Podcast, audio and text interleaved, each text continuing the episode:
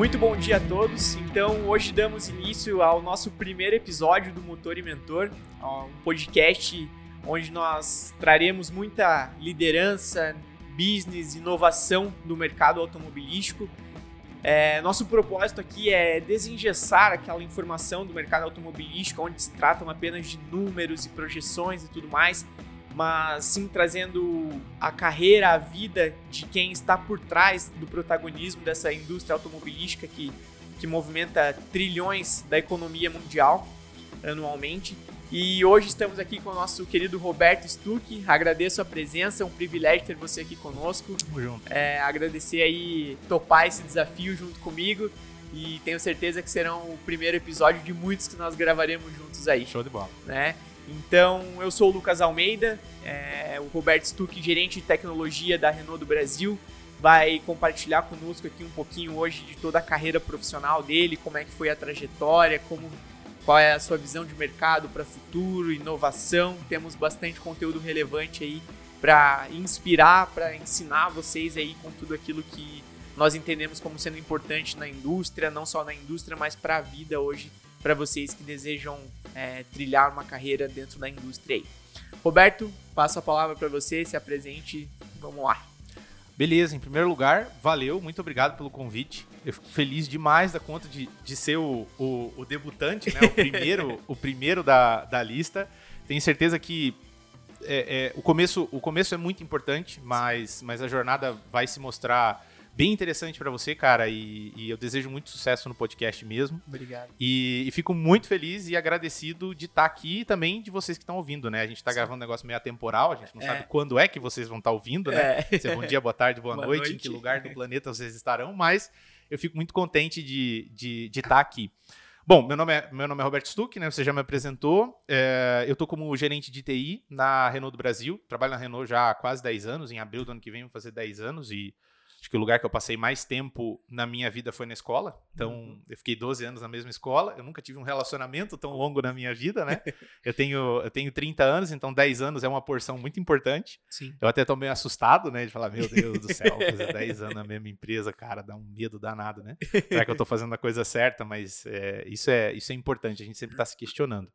É, e Cara, eu sou um cara de tecnologia, eu não sou formado em tecnologia, uhum. né? eu, não, eu, não, eu não segui esse caminho mais técnico, né? Uhum. Eu, a minha formação é na área de administração, depois gestão de projetos, então uhum. eu sou um cara muito mais é, é, é, generalista do que especialista. Né? Uhum. Talvez até uma das coisas que a gente vai conversar hoje sobre, sobre carreira, né? E o que, que as pessoas estão é, é, esperando da, da, desse podcast, mas interessante a gente falar sobre, sobre esse, esse, esse tipo de abordagem, né? O famoso profissional em T, que não é aquele cara que é super especialista em uma área, mas sim uma uhum. pessoa que consegue transitar em várias, várias áreas diferentes. E eu falo que eu sou um camaleão, cara. Você me joga, desde que eu não tenha que fazer nada muito técnico, o resto eu me viro. eu aprendo, eu estudo, o Google tá aí para isso, o YouTube tá aí para isso a gente tem que estar tá aprendendo o tempo inteiro, não é faculdade nenhuma que vai que vai nos ensinar as coisas. acho que a gente consegue aprender, obviamente, no ensino formal. Sim. Mas existem muitas outras fontes de aprendizado, a gente precisa estar tá atento a todas elas. E, e, é isso aí, cara. Eu sou esse cara é, é, é, de tecnologia, nerd, curto, sempre gostei, sempre, sempre é, me interessei, sempre me apaixonei pela área de tecnologia, por inovação, por novidade, por robô, por sei lá, cara, jogo diferente, essas coisas doidas, computador, sempre fui muito fã disso. Mundo Geek. Mundo Geek. O Maurício, nosso produtor é. audiovisual aí é muito ligado nisso daí também. Cara, eu sou nerd, né? Eu fui sábado, é, esse sábado agora, fui assistir Duna, né? No, no, cinema e achei aquele negócio maravilhoso, cara. Eu falo que é o novo Star Wars, né? Mas aqui não é opinião de filme, né? É. Mas a minha opinião do filme, ó, quem estiver assistindo aí, é Star por Wars. favor, assistam Duna, porque é muito legal. É o legal. novo Star Wars. Bacana. E me conta como é que foi essa tua jornada na Renault, como é que começou, né? Porque, igual você comentou anteriormente, são 10 anos aí, né? Então, conta um pouquinho dessa tua trajetória aí, como é que começou, como é que você uhum. se via lá no começo, se era isso que você almejava para tua vida, como é que vem sendo toda essa, essa, é, essa evolução profissional?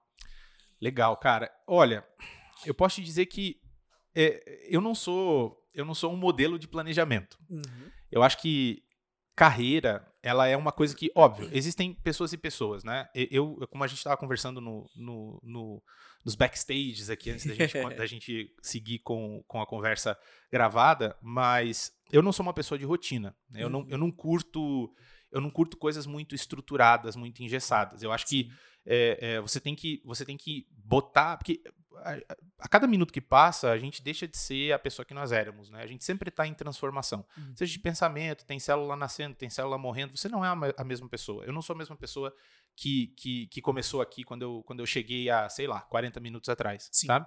A gente está em completa transformação o tempo inteiro. Então eu não acredito muito que se você desenha linha por linha, né, você estrutura o teu plano de carreira, e aí você vai, ah, daqui X meses eu vou dar um passo, daqui é, mais seis meses eu vou fazer outra coisa. Eu acho que planos, eles são eles são é, é, muito frágeis hoje em dia, principalmente nessa loucura de sociedade que a gente vive, né? O mundo está muito líquido, então uhum. não dá para a gente pressupor que é, é, algo vai acontecer exatamente como a gente planeja. É óbvio que você tem que ter linhas gerais. Né? Uhum. Né? Ah, eu quero chegar mais ou menos ali.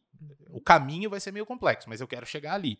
E aí você vai navegando conforme o mar e conforme a, a, as condições de clima, temperatura vão, vão se modificando, você vai se estruturando. Sim. Mas eu, como carreira, cara, é, lá atrás, quando eu estava na escola, meu sonho mesmo era ser diplomata. Eu achava aquilo lindo. achava maravilhoso. Nossa, você é diplomata, cara, quero viajar o mundo e tal. Então eu tinha eu tinha esse sonho de esse sonho de estar tá sempre dentro de um, de um, cenário global, sempre trabalhando com, com coisas é, é, a nível global, não muito regionalizadas. Então, sempre curti essa parada de história, geografia, economia. Sempre foi algo muito muito bacana. Eu sempre consumi muito conteúdo nesse sentido e sempre me apaixonei por isso. E, e aí aconteceu que eu planejei fazer é, relações internacionais e não deu certo, né? Eu, uhum. eu fui, consegui uma bolsa e tal, mas acabei, acabei não conseguindo seguir o curso. Precisei voltar para minha cidade, eu sou de uma cidade do interior de São Paulo, fica mais ou menos 200 quilômetros daqui de, de, Curitiba, né? Desculpa a pergunta, como é o nome da cidade? Registro. Registro? A minha família é de Apiaí. Puta, você é mais no buraco do que eu, cara. Que registro. registro. já é longe. Quem tiver de registro me ouvindo, eu amo registro, tá? Mas registro já é longe. É, um, é meio complexo. Agora, Apiaí, cara, é, mais é muito longe. Muito longe. O nome da estrada para chegar lá é Rastro da Serpente. Ah. Pensa o tanto de curva que não tem para chegar na cidade. É, tem um bairro, tem um bairro ali perto de, de registro chama Onça Parda. Onça Parda. Agora você imagina, né? Córrego da Onça. É, exatamente. É, é uma jornada para chegar em Apiaí. Eu fui uma vez na minha vida só. É. E, e, assim, eu sou do interior, né? Então, eu, a gente não tem muita estrutura no interior, infelizmente, né? Sim. É, você, você sabe, você é do Vale do Ribeira também, Sim. então, cara, é, é, meio complexo, né? Você não tem muita, muita escapatória. Uhum. Mas aí acabou que, por uma série de, de, situações pessoais, não deu muito certo a minha, a minha faculdade, né? A minha ida, não me adaptei, era muito jovem. Eu voltei para voltei registro e uh, decidi fazer uma faculdade. E aí aquele sonho de, de diplomacia, ele foi naturalmente sendo substituído por outras coisas que eram tipo isso. Né? Uhum. Não necessariamente que, que eu fosse lá diplomata, mas outras coisas que pudessem, de certa forma, suprir esse, esse sonho, esse, esse desejo de estar tá dentro de um cenário global, estar tá conversando com pessoas do mundo todo, falando outras línguas, tomando decisões importantes. Então, eu fui substituindo isso naturalmente. Né? Uhum. Né? É, e aí eu, eu, fui, eu fui contratado por uma empresa lá em registro ainda, o, o Boticário, eles abriram um, um centro de distribuição em registro, primeiro centro de distribuição avançado deles, e eu fui contratado por uma empresa que prestava serviço para o Boticário, é, chamada Knapp, uma empresa austríaca, é, que, que, tem uma dos, um dos seus escritórios, fica aqui em São José, escritório para a América, América Latina, em São José dos Pinhais, na região metropolitana de Curitiba, né? Uhum. E, e aí eles precisavam de uma pessoa que falasse inglês, eu já falava alemão na época, tinha feito um pouco de, de aula, então eles precisavam de alguém que desse os pulos ali no inglês e no alemão e que fosse um piazão safo, né? Uhum. Aquele meia cancha ali. Nossa senhora, tinha que resolver tudo quanto é tipo de problema, né? Desde uhum. consertar sensor na linha até falar com o diretor da fábrica, né? Então eu, eu, tinha que me virar, eu era super jovem e tal, tava na faculdade. E aí eu comecei a trabalhar com eles. E, e aí eu, eu realmente me apaixonei pela, pela indústria. Né? Eu, uhum. eu, comecei a ver como é que os processos industriais aconteciam, como é que era aquela, aquela, aquela coisa muito legal de entra uma matéria-prima, nada a ver, assim, o negócio fala, putz, né, no caso do Boticário, flor. Hum. Pô, legal, é uma flor. Cara, entra uma flor e sai um perfume aquilo começou a me dar um começou a me dar um negócio, você falou, olha que legal. Esse poder de transformação muito exato, rápido, né? Exato, E, e assim, é, é, eu sempre fui eu falei pra vocês, eu fui nerd, né? Uhum. Então, puta, ver robô, ver sistemas automatizados tomando decisões, isso pra mim era muito novo, um piazinho do Uhum. interior ali. E aí eu comecei naturalmente a substituir aquela coisa da diplomacia política para uma diplomacia industrial, né? Eu falei, opa, eu sou diplomata, eu curto esse negócio Uhum. que faz sentido pra mim e eu posso desempenhar esse papel, né? Eu posso ser essa pessoa dentro desse ambiente. Uhum. E aí as coisas foram acontecendo naturalmente, né? Uhum. E então eu trabalhei na, na CNAP, em- em- na cidade de registro, recebia gente de fora eh, e comecei a me envolver com gestão de projetos também. Era super jovem, tinha 18 para 19 anos na época. Eh, comecei a receber gente de fora, e aquele negócio foi, foi crescendo, tomando uma certa proporção. Uhum. E aí eu recebi o convite de vir pra cá, pra Curitiba. Pra mim foi uma puta mudança, né? Eu, Sim. puta, cara, eu sei lá, é, sair do interior, uma cidade de 50, 60 mil habitantes, pra você vir pra uma capital com 3 milhões de pessoas, é, morar sozinho e, e começar uma vida de adulto de verdade, foi tenso. né? Uhum. Foi, uma, foi uma, uma decisão bem ousada da minha parte. Acho que é, hoje eu não tomaria a mesma decisão. Eu pensaria um pouco mais, eu me estruturaria um pouco mais antes de ir, mas Uhum. me deram a oportunidade, eu botei a mochila nas costas e vim, veio. né? O que tinha lá, o meu quarto, todas as, as coisas que tinha no meu quarto, cama, guarda-roupa e tal, virou minha casa, né? Eu Uhum. empacotei o meu quarto, trouxe pra cá e comecei a vida. Super, super difícil e tal. E continuei trabalhando pela KNAP, né? E, e ali eu tive a oportunidade de viajar para vários lugares do país. Ah, E, e- e isso, isso foi me dando uma visão realmente de que, cara, foi consolidando, foi cristalizando aquela minha, aquela minha visão de que eu queria estar na indústria, né? Uhum. Que aquilo estava realmente me chamando muita atenção. Eu fui atender outros clientes, né? A KNAP, ela. Eu falo muito deles, eu tenho, eu tenho uma, um carinho muito grande pela KNAP, pelas pessoas da KNAP, porque eles, nossa, me ensinaram muita coisa, me deram oportunidade, né? É muito difícil você encontrar empresas que dão oportunidade para jovens, assim. É, hoje em dia, espero que. Tem até umas piadinhas na internet, uns memes que.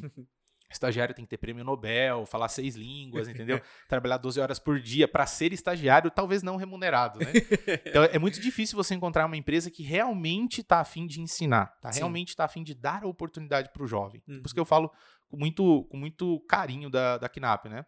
Mas a KNAP é uma empresa, é uma empresa austríaca que eh, vende soluções de automação logística. Uhum. E, e eles, assim, Greenfield, né? Chega no, no, no galpão logístico vazio, terra, sem teto, sem nada, e estruturam. Vem com robô, vem com linha transportadora, vem com eh, servidores, com a tecnologia, com sistemas, com tudo, para fazer com que eh, clientes como a Natura, como o Boticário, como Jequiti, Água de Cheiro e outros é que nem existem mais, eh, ou farmacêutica, droga raia e por aí vai, eles consigam automatizar os processos de separação de, de, de pedidos para serem enviados ou para consultoras ou para lojas físicas e tal. Uhum. E, e aí eu comecei a viajar para várias cidades do, do, do país, assim, fui muito para o Nordeste, eu não fui muito, mas eu fiquei muito mais aqui na região Rio de Janeiro, São Paulo, algumas cidades do Sul, Minas Gerais também eu fui bastante, e eu comecei a conhecer outras empresas nesse, nesse setor. Uhum. E, e- e tomei a decisão de que, cara, não, realmente é isso que eu quero. Né? Eu, eu, eu quero continuar é, é, trabalhando com relacionamento, tomando decisões dentro de um contexto globalizado, trabalhando com, com pessoas de culturas diferentes e com empresas de, de culturas e de tamanhos de países diferentes. Porém, é, é, aquela situação de viajar muito e, e o salário também não estava muito legal na época, eu precisava, né, eu, eu queria estudar de novo, eu tinha acabado a faculdade, eu queria ir partir para uma, pra uma pós-graduação, então tudo isso me levou a começar a procurar emprego. Uhum. Recoloquei meu currículo na, na, na praça e logo uma empresa, e foi uma coisa muito doida, né? Logo uma empresa é, é, apareceu, mandou uma mensagem, né? Uma empresa chamada Stefanini, Hum. uma empresa de consultoria de informática, grande também, empresa importante no, no cenário nacional. É, é até uma binacional, ela tem, ela tem estrutura nos Estados Unidos.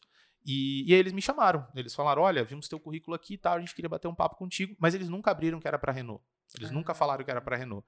E eu falei, puta, salário legal. Eles né? prestavam serviço lá dentro da Renault. Até hoje presta serviço dentro da Ah, Renault. entendi. Né? É, A Uhum. Renault ela tem.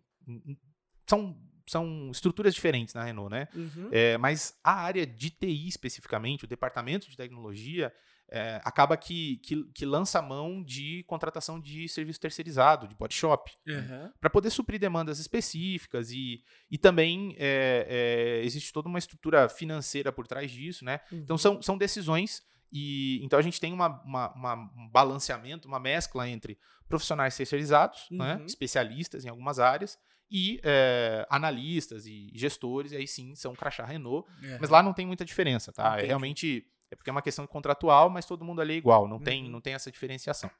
Bom, e daí eles me chamaram para conversar e eu fiz as entrevistas, me ofereceram um salário interessante, oportunidade. E, e aí foi num final de ano, né? Foi numa virada de ano. Eu fiz as entrevistas em dezembro, logo depois do Natal. Aí voltei para registro para passar o, o ano novo e pensei, ah, putz, não vão me chamar, né? Sei lá. Comecei a começou a demorar demais para me ligar, né? Eu falei, cara, nossa, será que eu perdi a oportunidade? Fiquei super ansioso, né? Uhum. E, e daí eles me, me ligaram no dia 2, eu tava voltando, tava na estrada, me ligaram. Ó, cara, e tal, você passou, a gente queria que você fosse fazer uma entrevista dentro do cliente. Eu sabia que eu ia trabalhar dentro de um cliente, mas não sabia qual não era. sabia qual era. Não fazia a mínima ideia. Uhum. E, e eles também não abriram isso. E Uhum. aí me- eu falei, tá, beleza, quando que vocês querem que, que, que você vá? Não, eu quero que você vá amanhã. Eu falei, beleza. Tô pronto. Tá, tranquilo, cara. É, é nós, tamo junto. Uhum. Não, não, não fujo, vambora.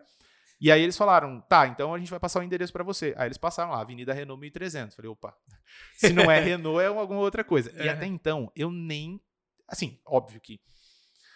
Eu gosto de carro, né? Não sou um fanático, não sou um fã. Se você me perguntar modelos, eu me perco, né? Uhum. Mas eu sempre curti carro, máquina Sim. e tal. Então, é, mas eu nunca tive um interesse específico pela Renault. Uhum. Renault era ainda mais no interior, né? Uhum. Você só vê Volkswagen e Fiat, num- Uhum. GM talvez. É, então Renault pra mim era um negócio meio, meio novo, né? Uhum. E eu falei, pô, legal, né? Ou é pra Renault, ou é pra algum outro player que tá ali dentro da estrutura e tal.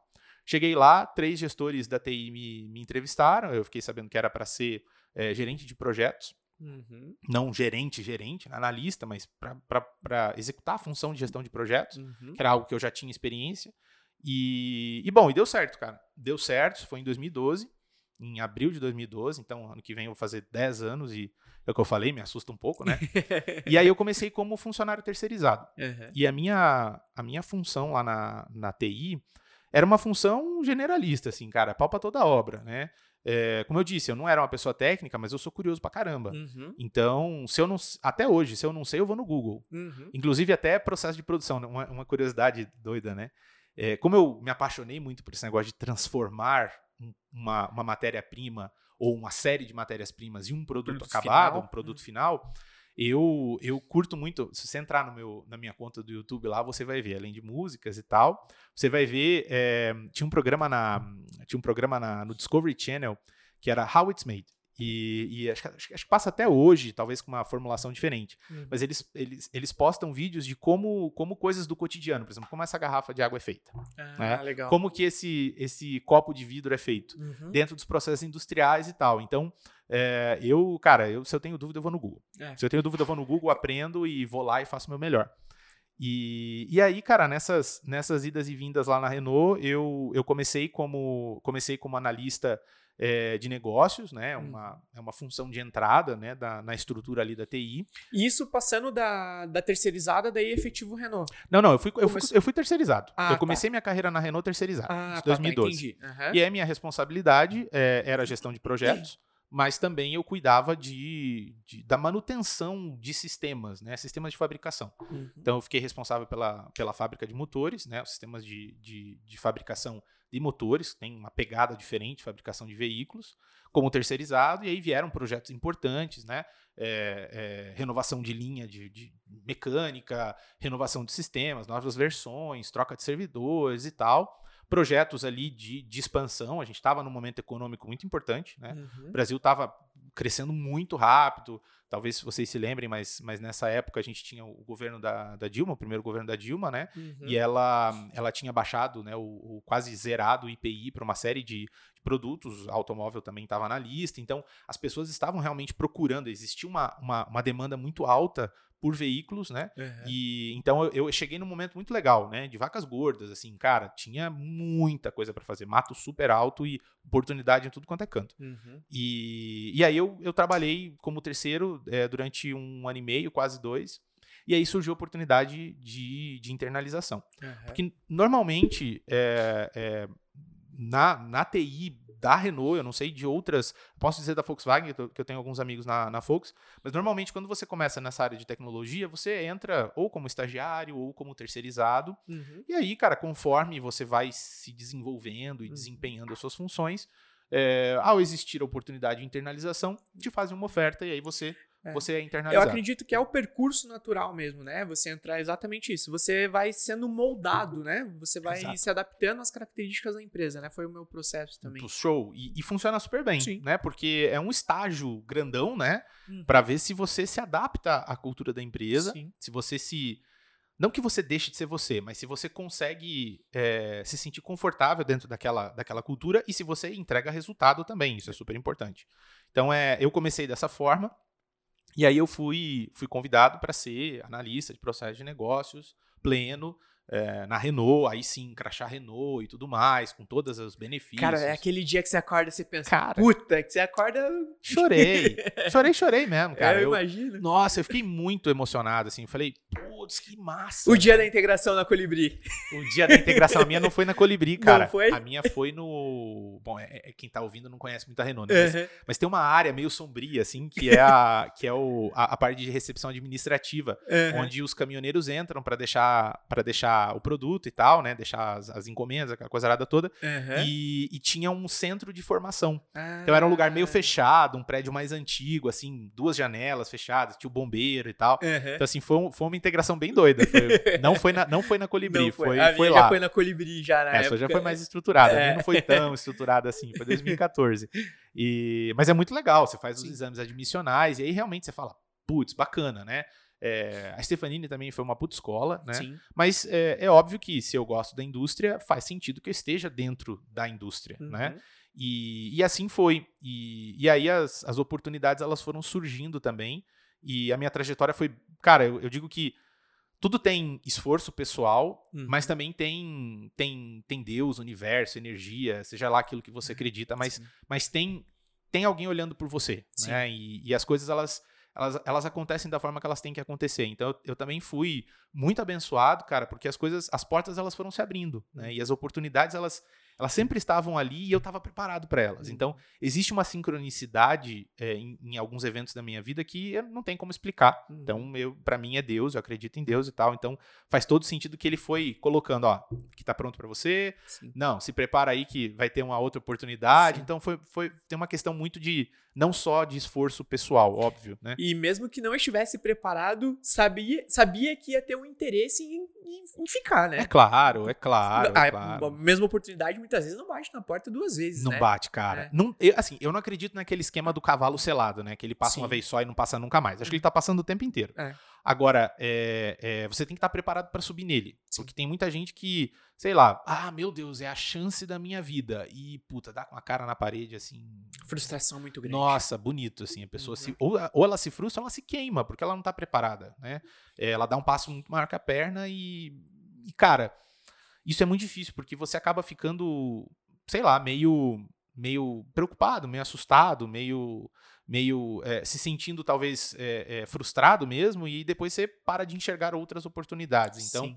também você tem que estar preparado e, e saber se você dá conta, né? Você tem que ousar um pouco, tem que ter um, um componente de ousadia, mas você precisa ter é, noção se aquilo que você está fazendo, Uhum. se você dá conta. Essa né? autoconsciência, né? Muito Ex- aguçada, né? Exatamente. Você tem que analisar bem se uma oportunidade que está surgindo na tua frente, se, se é uma coisa que você vai se queimar, vai ser super legal, mas você você vai se queimar, ou se você vai ter um componente ali de desafio, algo novo, mas você fala, dou conta. É tipo você olha a profundidade da piscina, fala assim, é funda, mas eu dou conta. Uhum. É, eu acho que a gente precisa, a gente precisa sempre ter essa, essa, essa, essa- esse senso de, de, de se realmente você vai dar conta ou não, se aquilo é para você. Uhum. Também não pode demorar muito pensando. Uhum. Tem que pensar rápido, mas não pode se sair se jogando para tudo quanto é. É o risco da ruína, né? Você tem que se colocar em risco, mas não a ponto de. Exato. Né? De Exatamente. romper ali algum laço, alguma barreira que te leve a uma, uma decepção muito grande. Né? E aí você fica mal também, né? É, eu, eu, já, eu já tive, natural, a gente falha, né? O tempo inteiro. Sim. Acho que a gente mais erra do que acerta, na minha opinião. É. E eu já errei várias vezes, em várias coisas, seja na vida pessoal, seja na vida profissional.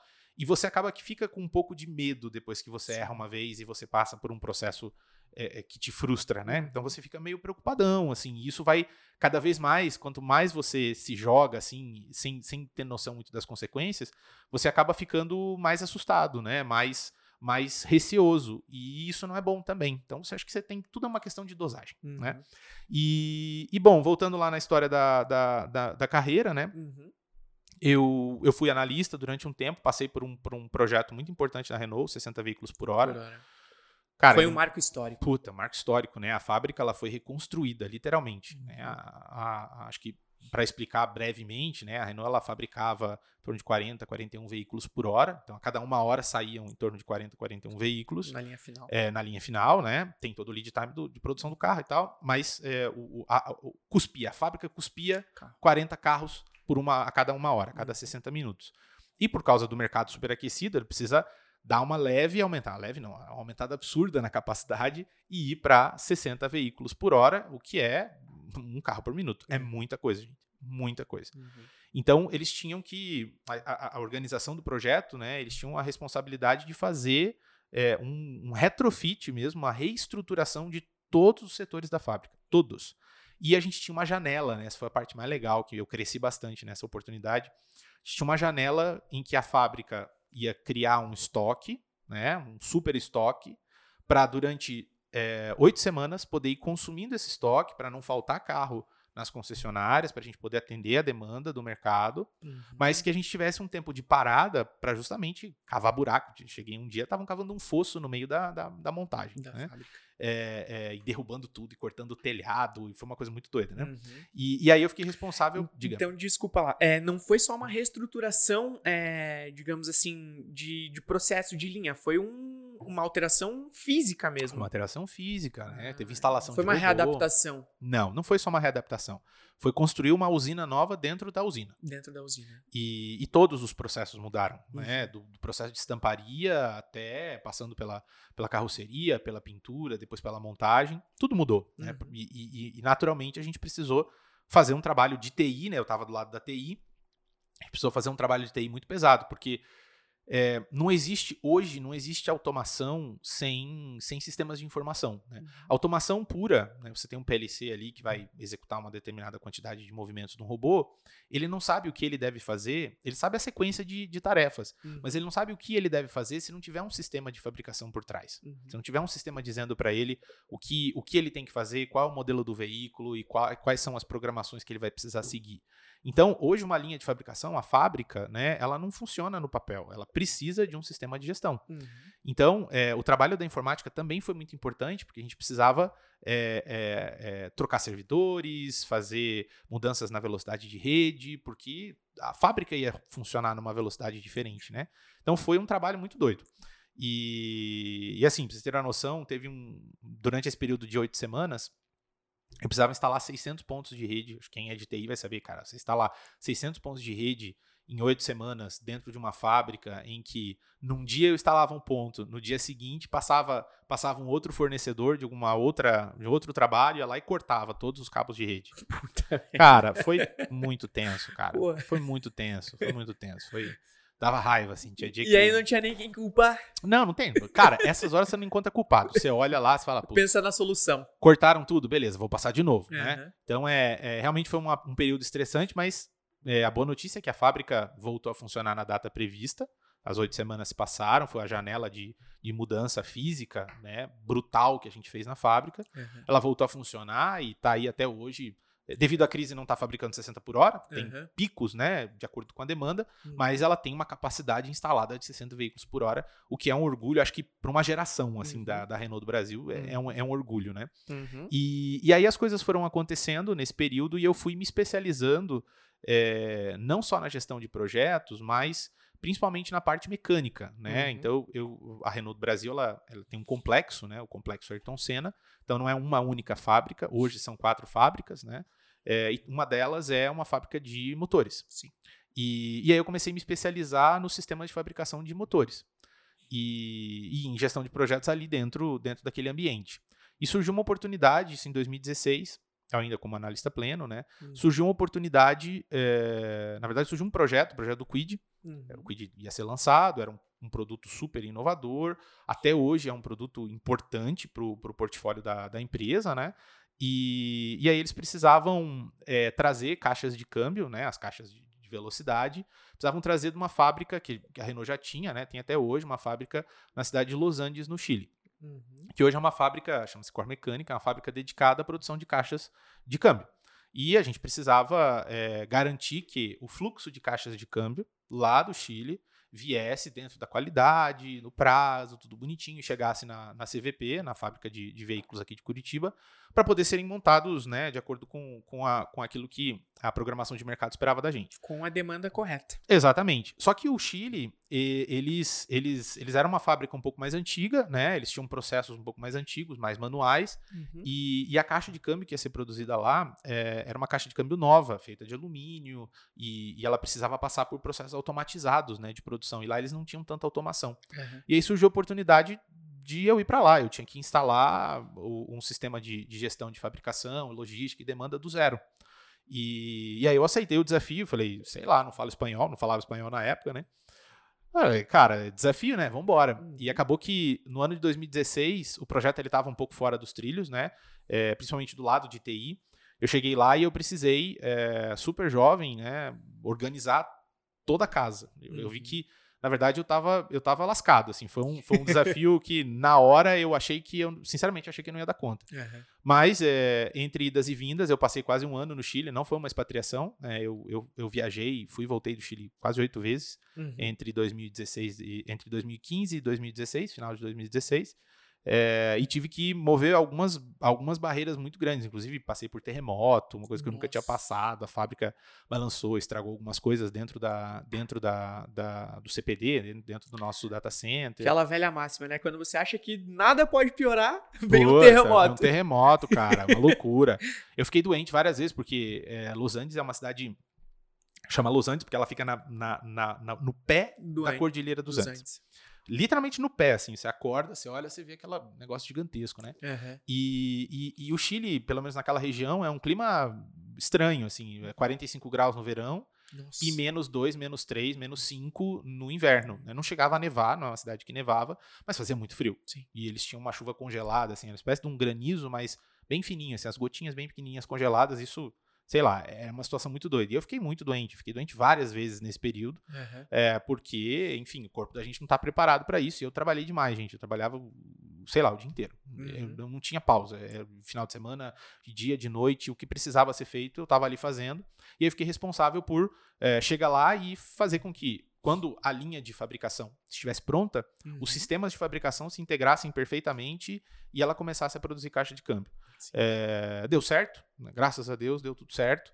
E, e aí eu voltei pro voltei pro Brasil já com uma já com uma, um divisor de águas na minha carreira, né? Porque ali eu comecei a, a realmente sentir uma, uma responsabilidade muito grande sobre os meus resultados. Eu estava deixando de ser um, um, um, colaborador individual, né? Estava passando a ser é, um, quase um líder em alguns momentos. Uhum. Né? Eu, eu, tinha uma liderança funcional, né? Eu não era eu não era chefe né, hierárquico de, de ninguém, mas eu, eu comecei a ter uma liderança funcional. Você já sentiu que era um preparatório ali. Exato, e eu, eu curti muito isso. Eu vi que eu, eu me dava muito bem em, em ajudar as pessoas, em Sim. influenciar as pessoas e, e, e tirar a, o melhor deles. Não hum. tirar resultado, resultado por resultado. É consequência do melhor das pessoas. Né? Exato, mas eu, eu comecei a ver que eu, cara, sei lá, acho que eu tenho toque pra isso aí. Uhum. Tá dando certo e, e as pessoas gostavam e, e, eu, enfim, e a coisa começou a fluir nesse sentido. E aí eu tive a oportunidade, já em 2017, a gente até estava conversando aqui, de ser é, o secretário executivo ou assistente técnico, enfim, existem vários nomes aí, uhum. mas é, eu, eu passei a ser um, um, um, um assistente mesmo, uma, um braço direito ali do, do diretor de informática. E, e aí sim eu, eu saí de um mundo de fabricação, né, um mundo de fábrica, para para um mundo muito maior. Cara, uhum. os primeiros três meses, assim, nessa posição, ela é uma posição preparatória, né? É um posto de passagem quase. Então ali você, ou você dá muito certo, ou você dá muito errado, né? Uhum. Não tem como ser meio termo. Uhum. E, e, normalmente é, é, as pessoas são colocadas nessa posição ali justamente para poderem desenvolver as suas, as suas habilidades de gestão, gestão de conflitos, negociação, gestão financeira rápido, né? É, para poder acelerar uma pessoa e na vida real, não ser um treinamento teórico, assim, vai lá e senta a bunda na cadeira e aprende. Não, é aprende fazendo. Uhum. Então é, eu acho muito interessante, apesar de ser muito estressante, né? E, e aí eu passei um ano e meio com, com, com o nosso diretor, com o CIO da, da região, É, tive contato com a Nissan, tive contato com outras empresas, mas aí sim eu, eu comecei a enxergar, é, não só a gestão de pessoas, mas eu comecei a enxergar é, é, é, gestão de uma maneira diferente. A enxergar uma empresa muito maior daquela que eu acreditava que ela era. Uhum. Então, eu, eu, realmente, minha cabeça explodiu, assim, nos primeiros três meses. Tive que me adaptar muito e aprender muito rápido e, e dar meus pulos ali para para poder é, me adaptar àquela nova realidade, uma realidade muito mais, muito mais brutal do que aquela que eu, que eu estava acostumado e muito menos controlada, né? E, e ali eu aprendi coisas importantíssimas negociação, gestão de conflitos e estratégia. Eu tive muito envolvido com a estratégia da empresa, né? Uhum. E isso, isso me deu mais certeza ainda de que eu estava no lugar certo, uhum. eu estava no caminho certo. É, era um desafio que eu, que eu tinha certeza que eu ia dar conta, apesar de, de me dar bastante medo, né? A gente uhum. fica com medo o tempo inteiro. Quem não tem medo é inconsequente, né? Sim, sim. Então, é, é, é eu, eu nunca fui uma pessoa inconsequente. Então, eu, eu sentia medo, acordar e falar, putz, será que eu vou dar conta? né?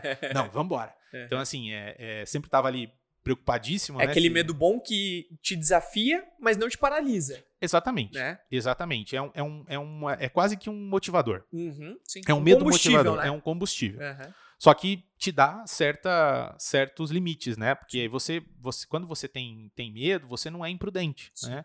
Você, você não fica paralisado, mas também você não exagera. Você respeita o processo. Você respeita o processo, respeita os limites das Sim. coisas, né? Os tempos e respeita o seu próprio limite. Uhum. E ali para mim foi uma escola, foi um ano e meio assim, nossa, brutal, muito doido. Uhum. Aprendi muita coisa, muita coisa legal, passei por muitas situações complexas também. Sim. E, e aí no final desse período, já em 2018, eu tive a oportunidade de, de passar por esse processo aí e tal, fui, fui bem sucedido em certa forma, e é, me deram a oportunidade de aí sim assumir uma equipe. Hum. Então, em, em, na metade do ano, né, em junho, junho, julho de 2018, aí eu recebi a responsabilidade de, de trabalhar e de, e de, gerir uma equipe, é, na época de quatro pessoas, né, uhum. mas uma equipe focada em é, sistemas para engenharia, então sistemas de informação e transformação digital para engenharia de produto e processo, e para a área de qualidade, a qualidade ponta a ponta né? desde a qualidade de fornecedor até a qualidade pós-venda. Ah, e, e aí sim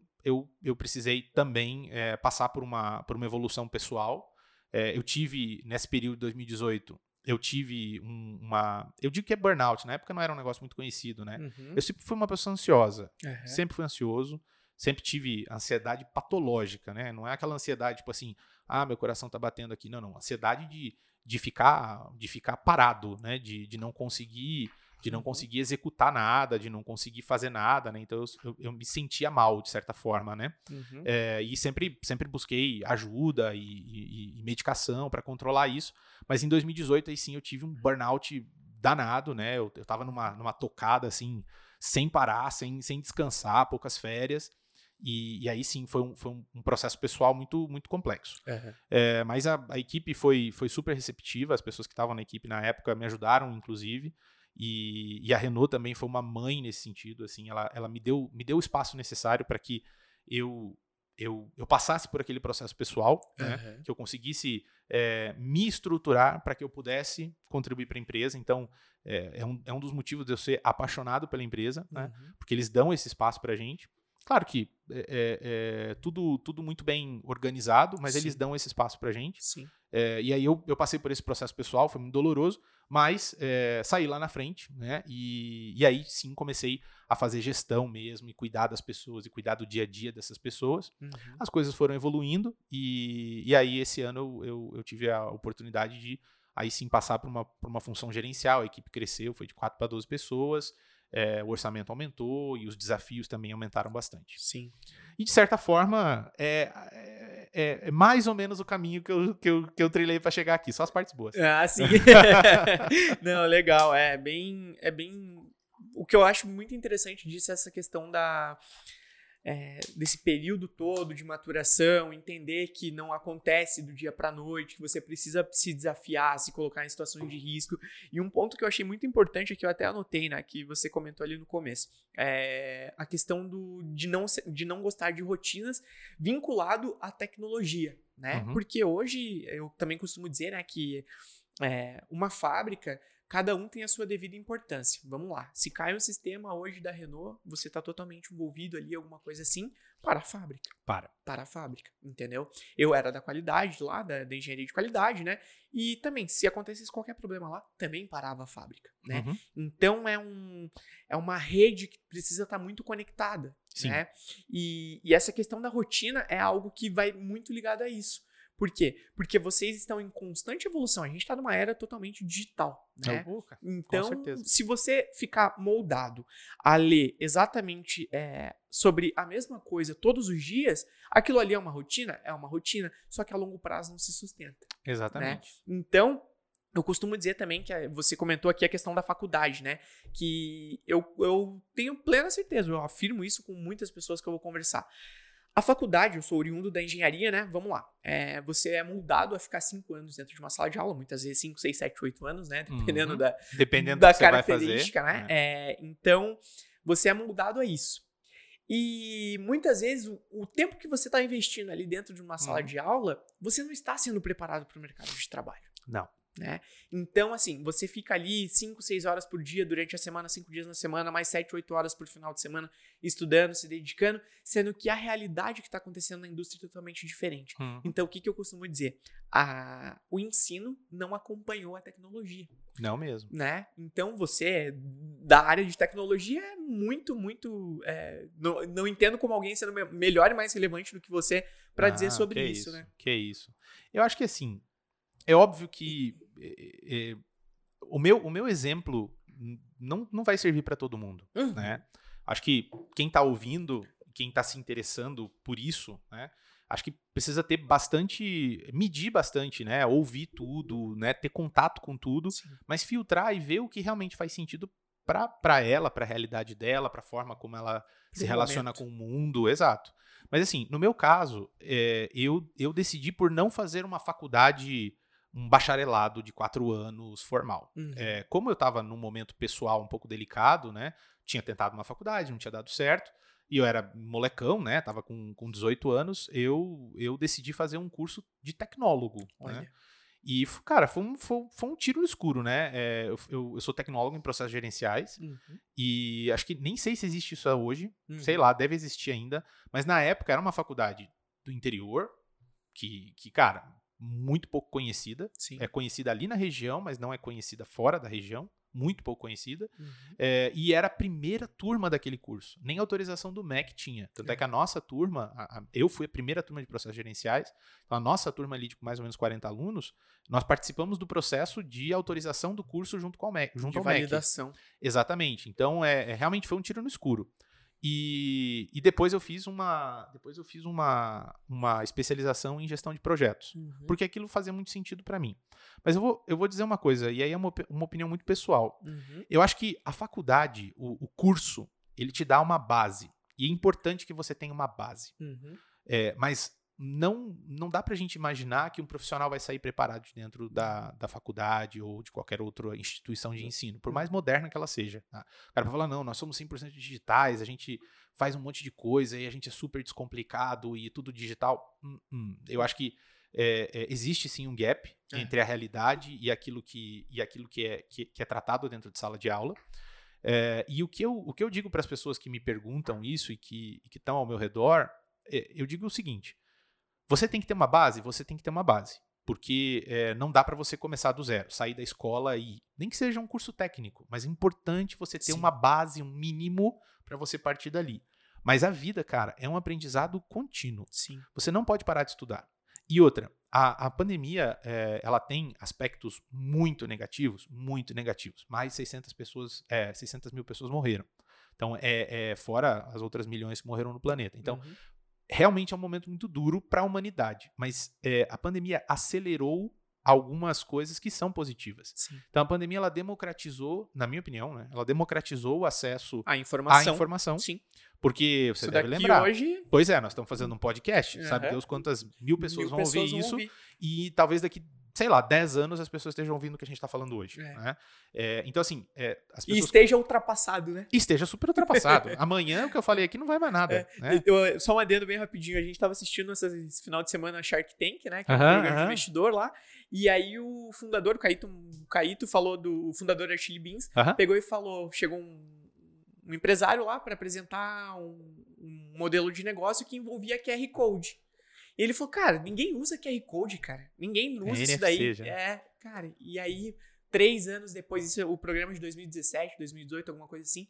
E aí, três anos depois, a gente tá movido a QR Code. Aquele É. cartão de. é, aquele cartão empresarial, aquele cartão executivo hoje tá sendo atropelado por um QR Code, cara. Tudo é QR Code, É. né? Então, assim, é, é, não dá pra gente acreditar, é o que eu falei, né? É, não dá pra ter premissa. Sim. Não dá pra você assumir que algo vai ser igual amanhã. Não vai ser. Nós não somos como- Nós não somos, né? exato. A gente tem que se adaptar. Mas, assim, em relação à faculdade, o que, que eu falo pras pessoas? Começa em algum lugar. Cara, sei lá, veterinária, putz, começa. Eu acho importante você ter uma base acadêmica. É, pode ser super simples. No meu caso, gente, tecnólogo. Uhum. Tecnólogo é um básico, dois anos ali eu tava formado. Sim. Porque eu precisava de uma, eu precisava de uma iniciação. né? Acho que é o curso, o curso formal ele te dá um, um pontapé, Sim. mas ele não vai ser o fim. Uhum. Porque se você acha que você vai lá fazer uma faculdade, eu vou fazer faculdade de engenharia cinco anos e nunca mais vou estudar, cara, você vai durar um ano no mercado, Sim. acabou. Uhum. O mercado vai te engolir. Vai atropelar. E, e aí a gente precisa estar atento a esses processos de, de democratização e, e- e- de, de abertura de algumas, de algumas fontes de conhecimento. Você vê, você tem. é, hoje você pode na tua casa, e eu fiz vários cursos desses, você pode da tua casa é, entrar lá no computador, até do celular, sei lá, num 4G e fazer um curso do MIT.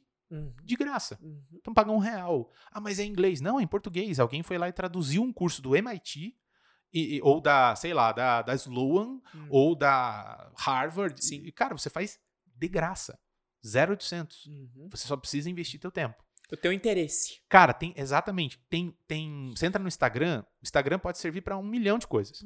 Mas se você é uma pessoa que tá afim de, de aprender, tá afim de estar em constante movimentação, em constante evolução, entra no Instagram, cara, é só seguir perfil de, de gente que você admira, de formadores de opinião, é, não de, né, de celebridades. Não, Sim. você pode seguir celebridades se isso te interessa.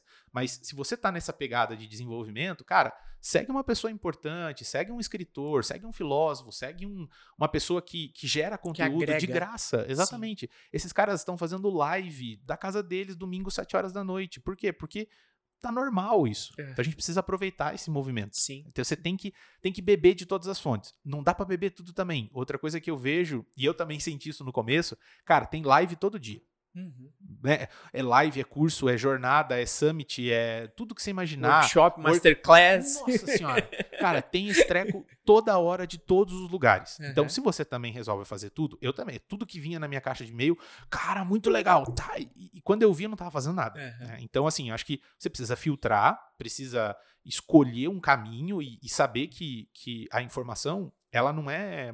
O nosso processo de internalização é, é, é, é muito diferente, né? Não é assim, eu vou ler uma coisa, eu vou ouvir uma palestra e no dia seguinte eu vou ter absorvido tudo. Sim. Cara, existe um tempo de decantação, né? Você agita várias ideias na tua cabeça, mas você precisa dar um tempo para que elas decantem e que elas vão, elas vão assumindo a posição final e você vai realmente internalizando um, um conhecimento. Sim. Então também você não pode sair fazendo tudo, duze- 200 coisas ao mesmo tempo. Senão você vira um obeso mental, né? Exatamente, e fica perdido, né? Sim. Porque, e outra, nessa era de digitalização e tal, é, e, e- de redes sociais, e todo mundo tem opinião.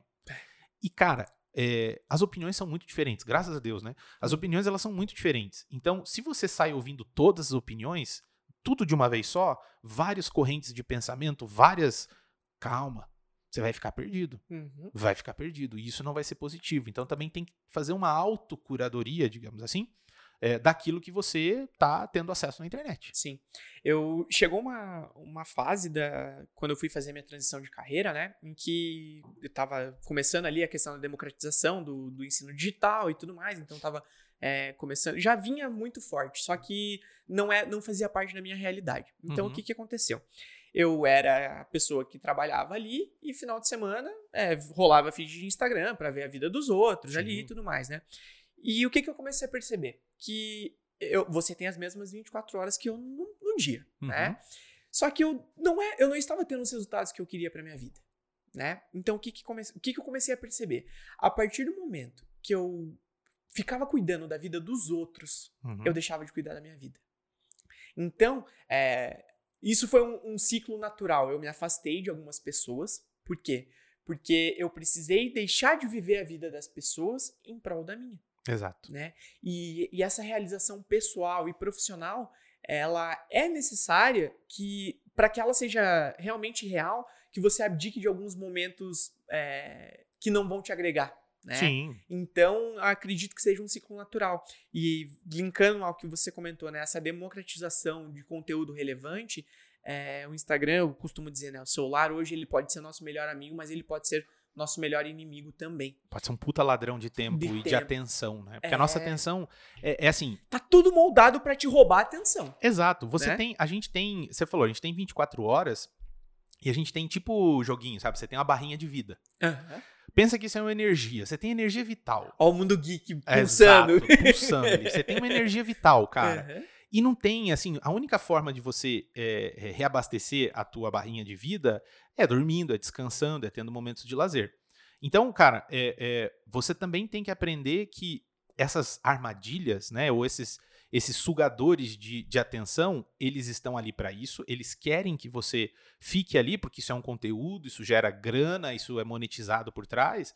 É, e você também tem que saber que, além de fazer todas as coisas fisiológicas necessárias, tipo dormir 8 horas, se alimentar, ir no banheiro e tal, essa sua barrinha de energia, ela precisa chegar no dia, no final do dia, com um pouquinho. Você não pode chegar na de largada, você ir lá e, puta, maior faísca adiantada, você vai lá e gasta toda a tua energia, sei lá, se envolvendo num problema, ou se envolvendo numa notícia, se envolvendo na vida de alguém, ou consumindo um conteúdo que não é lá dos mais construtivos. Uhum. Mas é óbvio também que você tem que ter momentos de desopilação, né? Você também não pode ficar aquela pessoa quadradona. Não, não, não. Eu só vou, eu só vou estudar. Cara, Sim. pelo amor de Deus, você tem que ver. Você não é uma máquina, né? Exato. E você tem que se alienar um pouco também. Eu Sim. acho que tudo, tudo é uma questão é, é, de dosagem. Você tem que ter um objetivo bem claro. Como eu disse, eu não sou cara de rotina. Então eu não acordo todo dia no mesmo horário e vou lá e, sei lá, leio o jornal matinal. Não, não.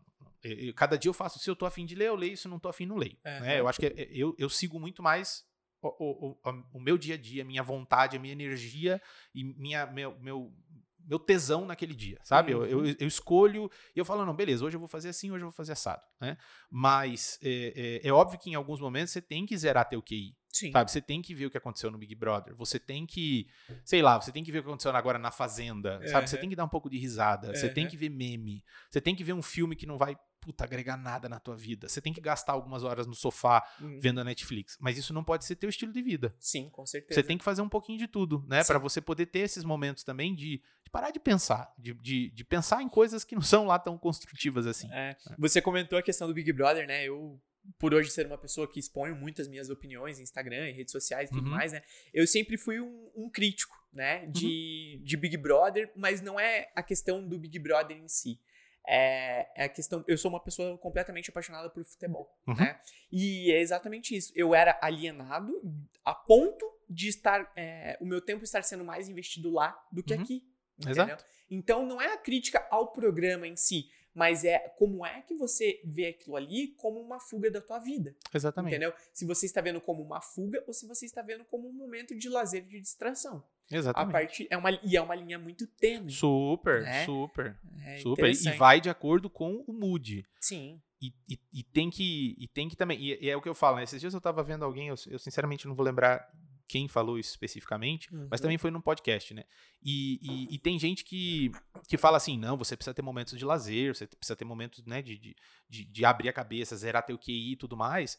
Mas tem gente que só faz isso, né? O cara, o cara quer mais momentos de lazer, mais momentos de, de descontração do que momentos de trabalho. Sim. E você precisa, você precisa também não querer só curtir. Sim. né? Tem a parte difícil, tem a parte dura e, e que você tem que fazer. Porque senão você não vai crescer. Sim. Simples assim. É, é bem isso.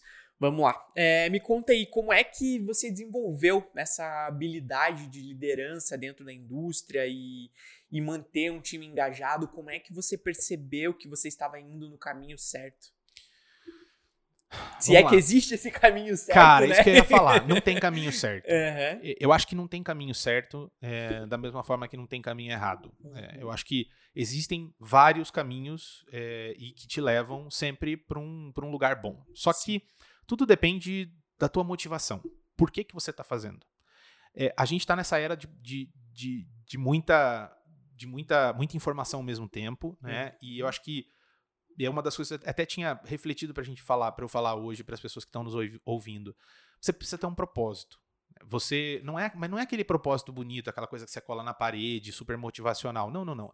É um propósito que está dentro de você. É. Parada que está que tá dentro do teu coração. E não precisa ser uma aspiração, nossa, eu vou encontrar a cura do câncer pô, legal quem tem esse propósito. Sim. E eles são super importantes, porque Sim. invariavelmente a gente vai ficar doente, né?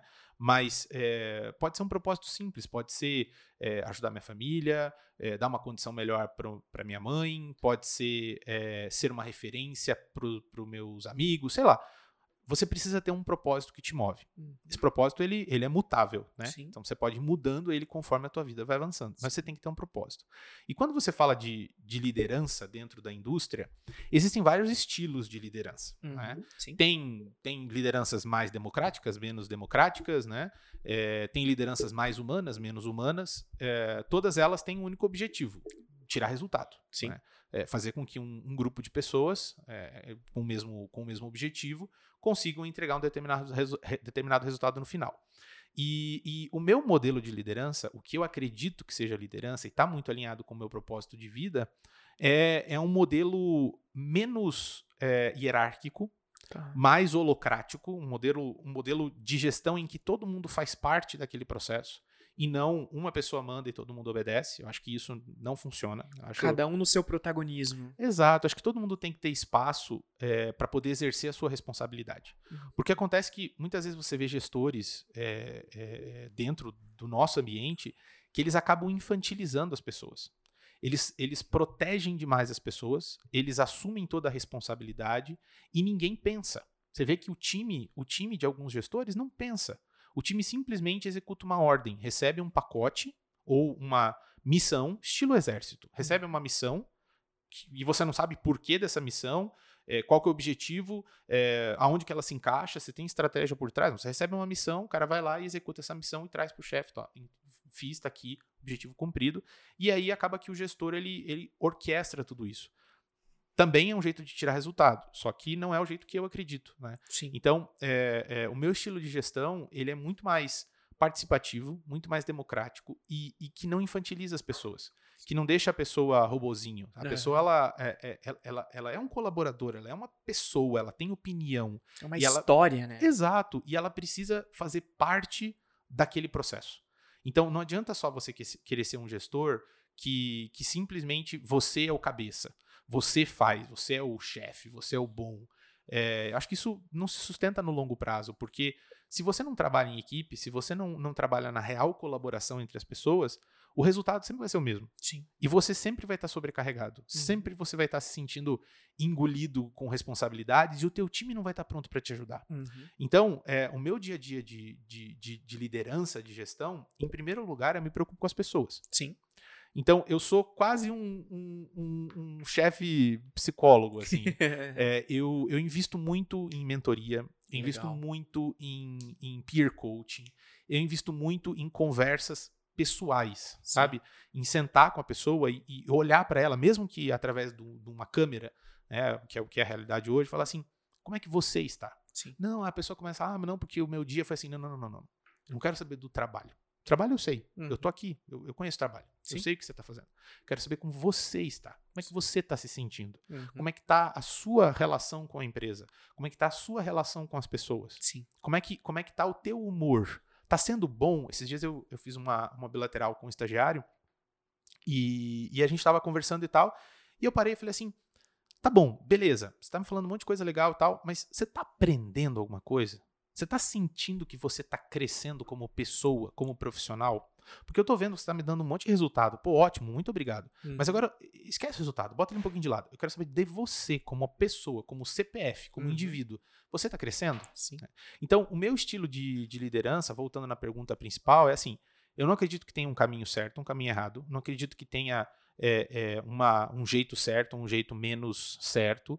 Eu acho que é, você tem que respeitar as pessoas, Sim. você tem que ser ético, você tem que seguir as diretrizes da empresa, você tem que é, jogar de acordo com as regras dentro daquela, daquela, daquela cartilha, dentro do teu, dentro do espaço que você pode operar. Uhum. É, mas eu acho que os relacionamentos eles são muito mais importantes do que somente é, execução, somente o trabalho, somente a tarefa. Acho que Uhum. você precisa é, garantir que as pessoas estão se sentindo bem, estão participando do processo de tomada de decisão, mesmo que no final a responsabilidade seja do gerente. Né? Uhum. O gestor ele é o cara que é o accountable. né? No Sim. final das contas, ele é que vai assinar embaixo. Uhum. Mas as pessoas precisam participar desse processo. Mesmo que seja só a sua assinatura que, que vai aparecer, ou mesmo que seja você que vai fazer uma apresentação, ou você que vai tomar uma decisão, o time inteiro precisa, ou pelo menos parte do time, precisa saber por que, que aquilo está sendo feito. Qual Sim. que é o objetivo final daquele trabalho? Ele se conecta com o quê? Qual que é a estratégia principal? Qual que é o, o- o fio condutor daquela, de tudo que está acontecendo? E que eles deem a opinião deles. Uhum. Porque, cara, inteligência coletiva é fantástica. Sim. Quando um, um cérebro pensa sozinho, legal, pode ser um gênio. Mas, cara, quando vários cérebros pensam Pensam juntos, o resultado tende a ser mais estruturado, mais robusto, mais duradouro e mais assertivo. Então, várias vezes eu já me peguei numa reunião de equipe ou numa conversa informal com o pessoal, falando: gente, ó, eu tenho um problema aqui. Eu que tenho que res- responder esse problema. Mas É. venham cá, deixa eu contar pra vocês a, a história. Aí eu vou lá e conto a história. Qual é a opinião de vocês? O que, que vocês fariam no meu lugar? Que, que- tá, e o que, que se fosse vocês para tomar essa decisão? Uhum. Mas eu já fui com uma decisão não tomada, mas eu já fui com o meu pensamento, com a minha opinião, né? E aí eu chego e numa conversa de uma hora, eu falo, nossa, eu ia fazer um erro muito, eu ia cometer um erro muito grande. Muito grande. Eu ia fazer uma besteira muito grande. Por quê? Porque, cara, eu não tava enxergando tudo que as outras pessoas estavam enxergando. Você vê os dois lados da moeda, Cara, né? é muito legal. Porque assim, é, vou trazer para aquilo que eu tinha como realidade. Eu transmiti ali pro meu gestor é, aquilo que eu via no chão de fábrica, Uhum. né? Só que é, vira um telefone sem fio, Vira. né? Então, a partir do momento, se ele entendeu uma vírgula fora do lugar aqui, é, a atual estação toma um, Uhum. um, Um rumo diferente, rumo né? Isso, uma- É. um rumo totalmente diferente.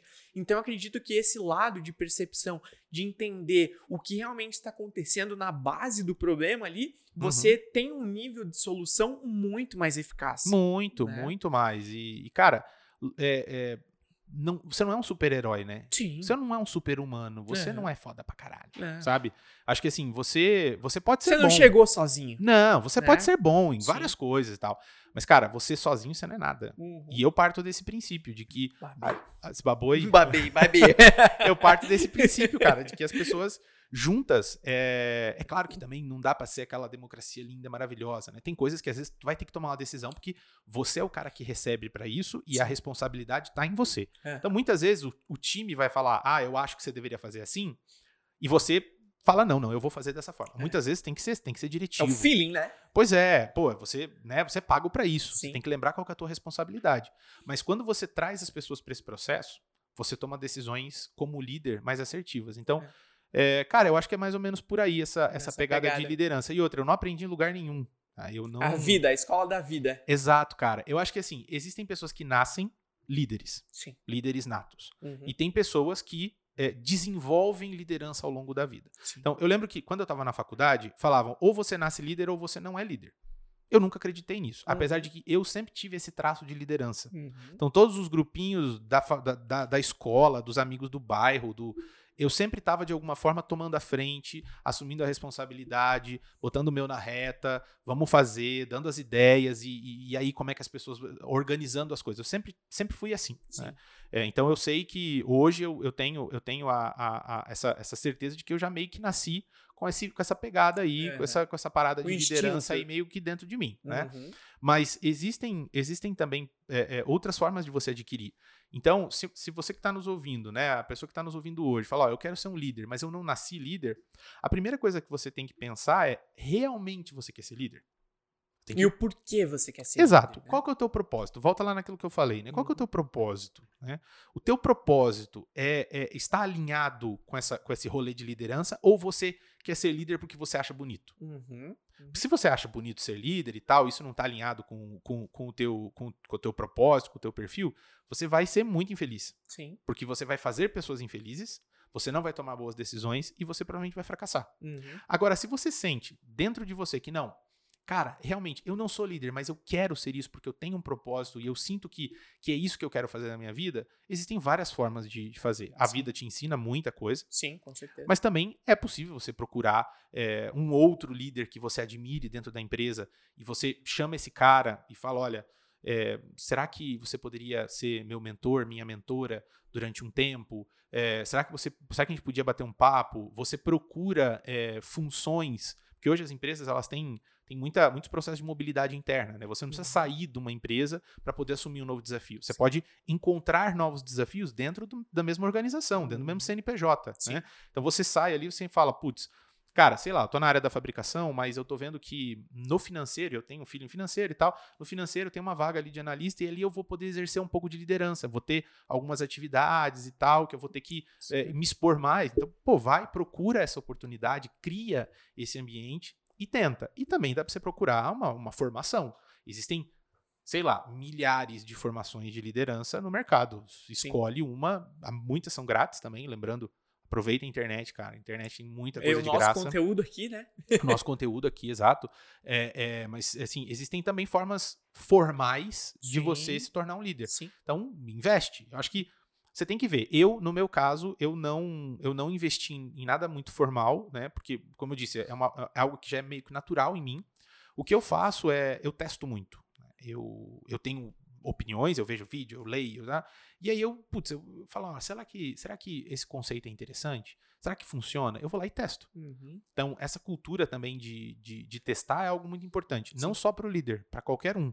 É, você precisa fazer provas de conceito, de tudo. né? Você tem que testar. Não adianta você querer ter todos os elementos antes de tomar uma decisão ou antes de implementar um novo comportamento, por exemplo. Né?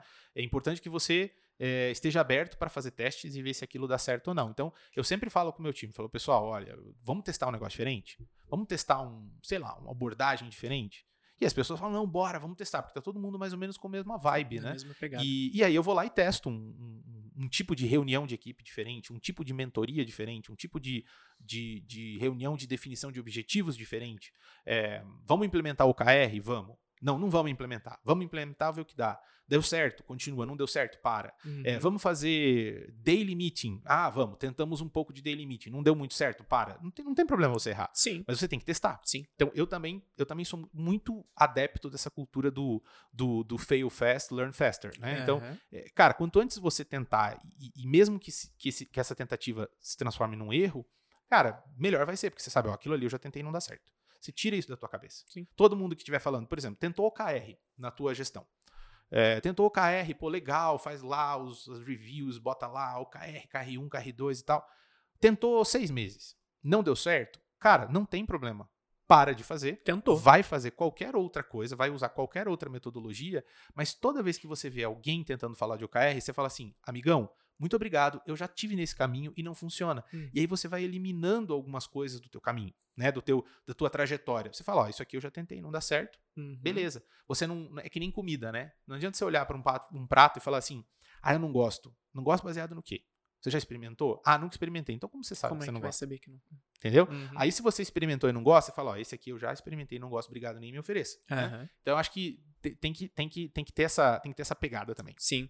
É, vou linkar aqui algumas coisas que você falou que eu achei bem interessante, nessa questão de estar alinhado a propósito. É, acredito que todo relacionamento, né? Aqui nós estamos em quatro aqui na sala, né? Uhum. Tudo é uma. e no teu time lá, enfim, a sociedade em si, tudo é uma relação de interesses, Sim. né?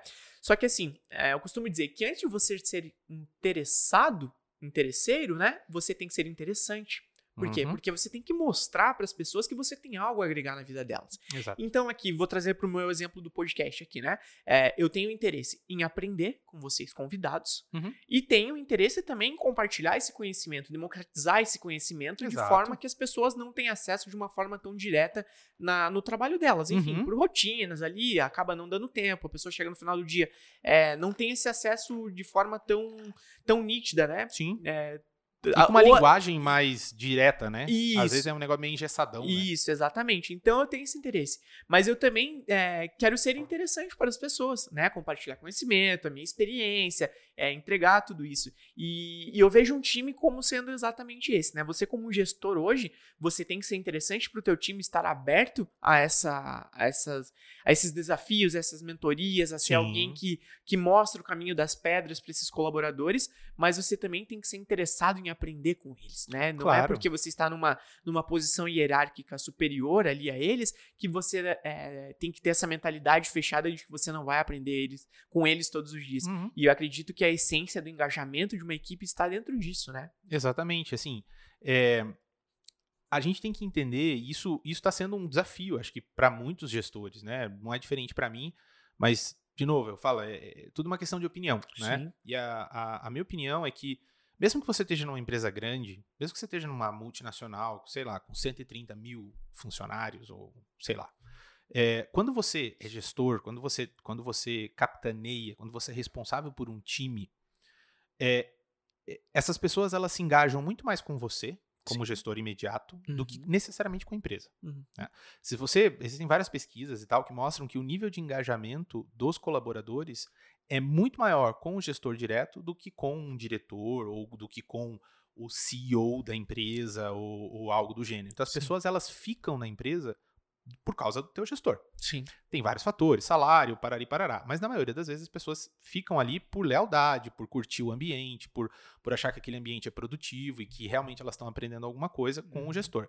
E o contrário também é verdadeiro. As pessoas muitas vezes pedem demissão da empresa por causa do gestor. Por conta disso. Porque o cara, sei lá, o cara é um ditador, um crápula, sei lá. Uhum. O cara não tem uma boa índole, ou acaba assediando moralmente a pessoa, ou não, não promove um ambiente de trabalho bacana e saudável, né? Uhum. Então eu acho que, in- independente do tamanho da empresa que você, que você esteja, você, como gestor, você é a empresa. Sim. E as pessoas, elas fazem aquilo que, que, que claro que faz sentido para elas, mas o, o gestor, ele inspira as pessoas a fazer o trabalho. Porque o trabalho, gente, trabalho por trabalho, quando você faz só um trabalho e não tem. Você não tem uma inspiração, uma motivação, cara, é um negócio muito chato, né? Vai de Você- encontro com aquilo que você falou, né? Você tem que entender o porquê que você está fazendo aquilo ali. Exato. Senão, é a mesma coisa eu te convidar aqui e você achar que você estava vindo aqui só falar por falar, sem um Exato. propósito final, você Tem- não viria tem um- jamais. é- né? Exatamente.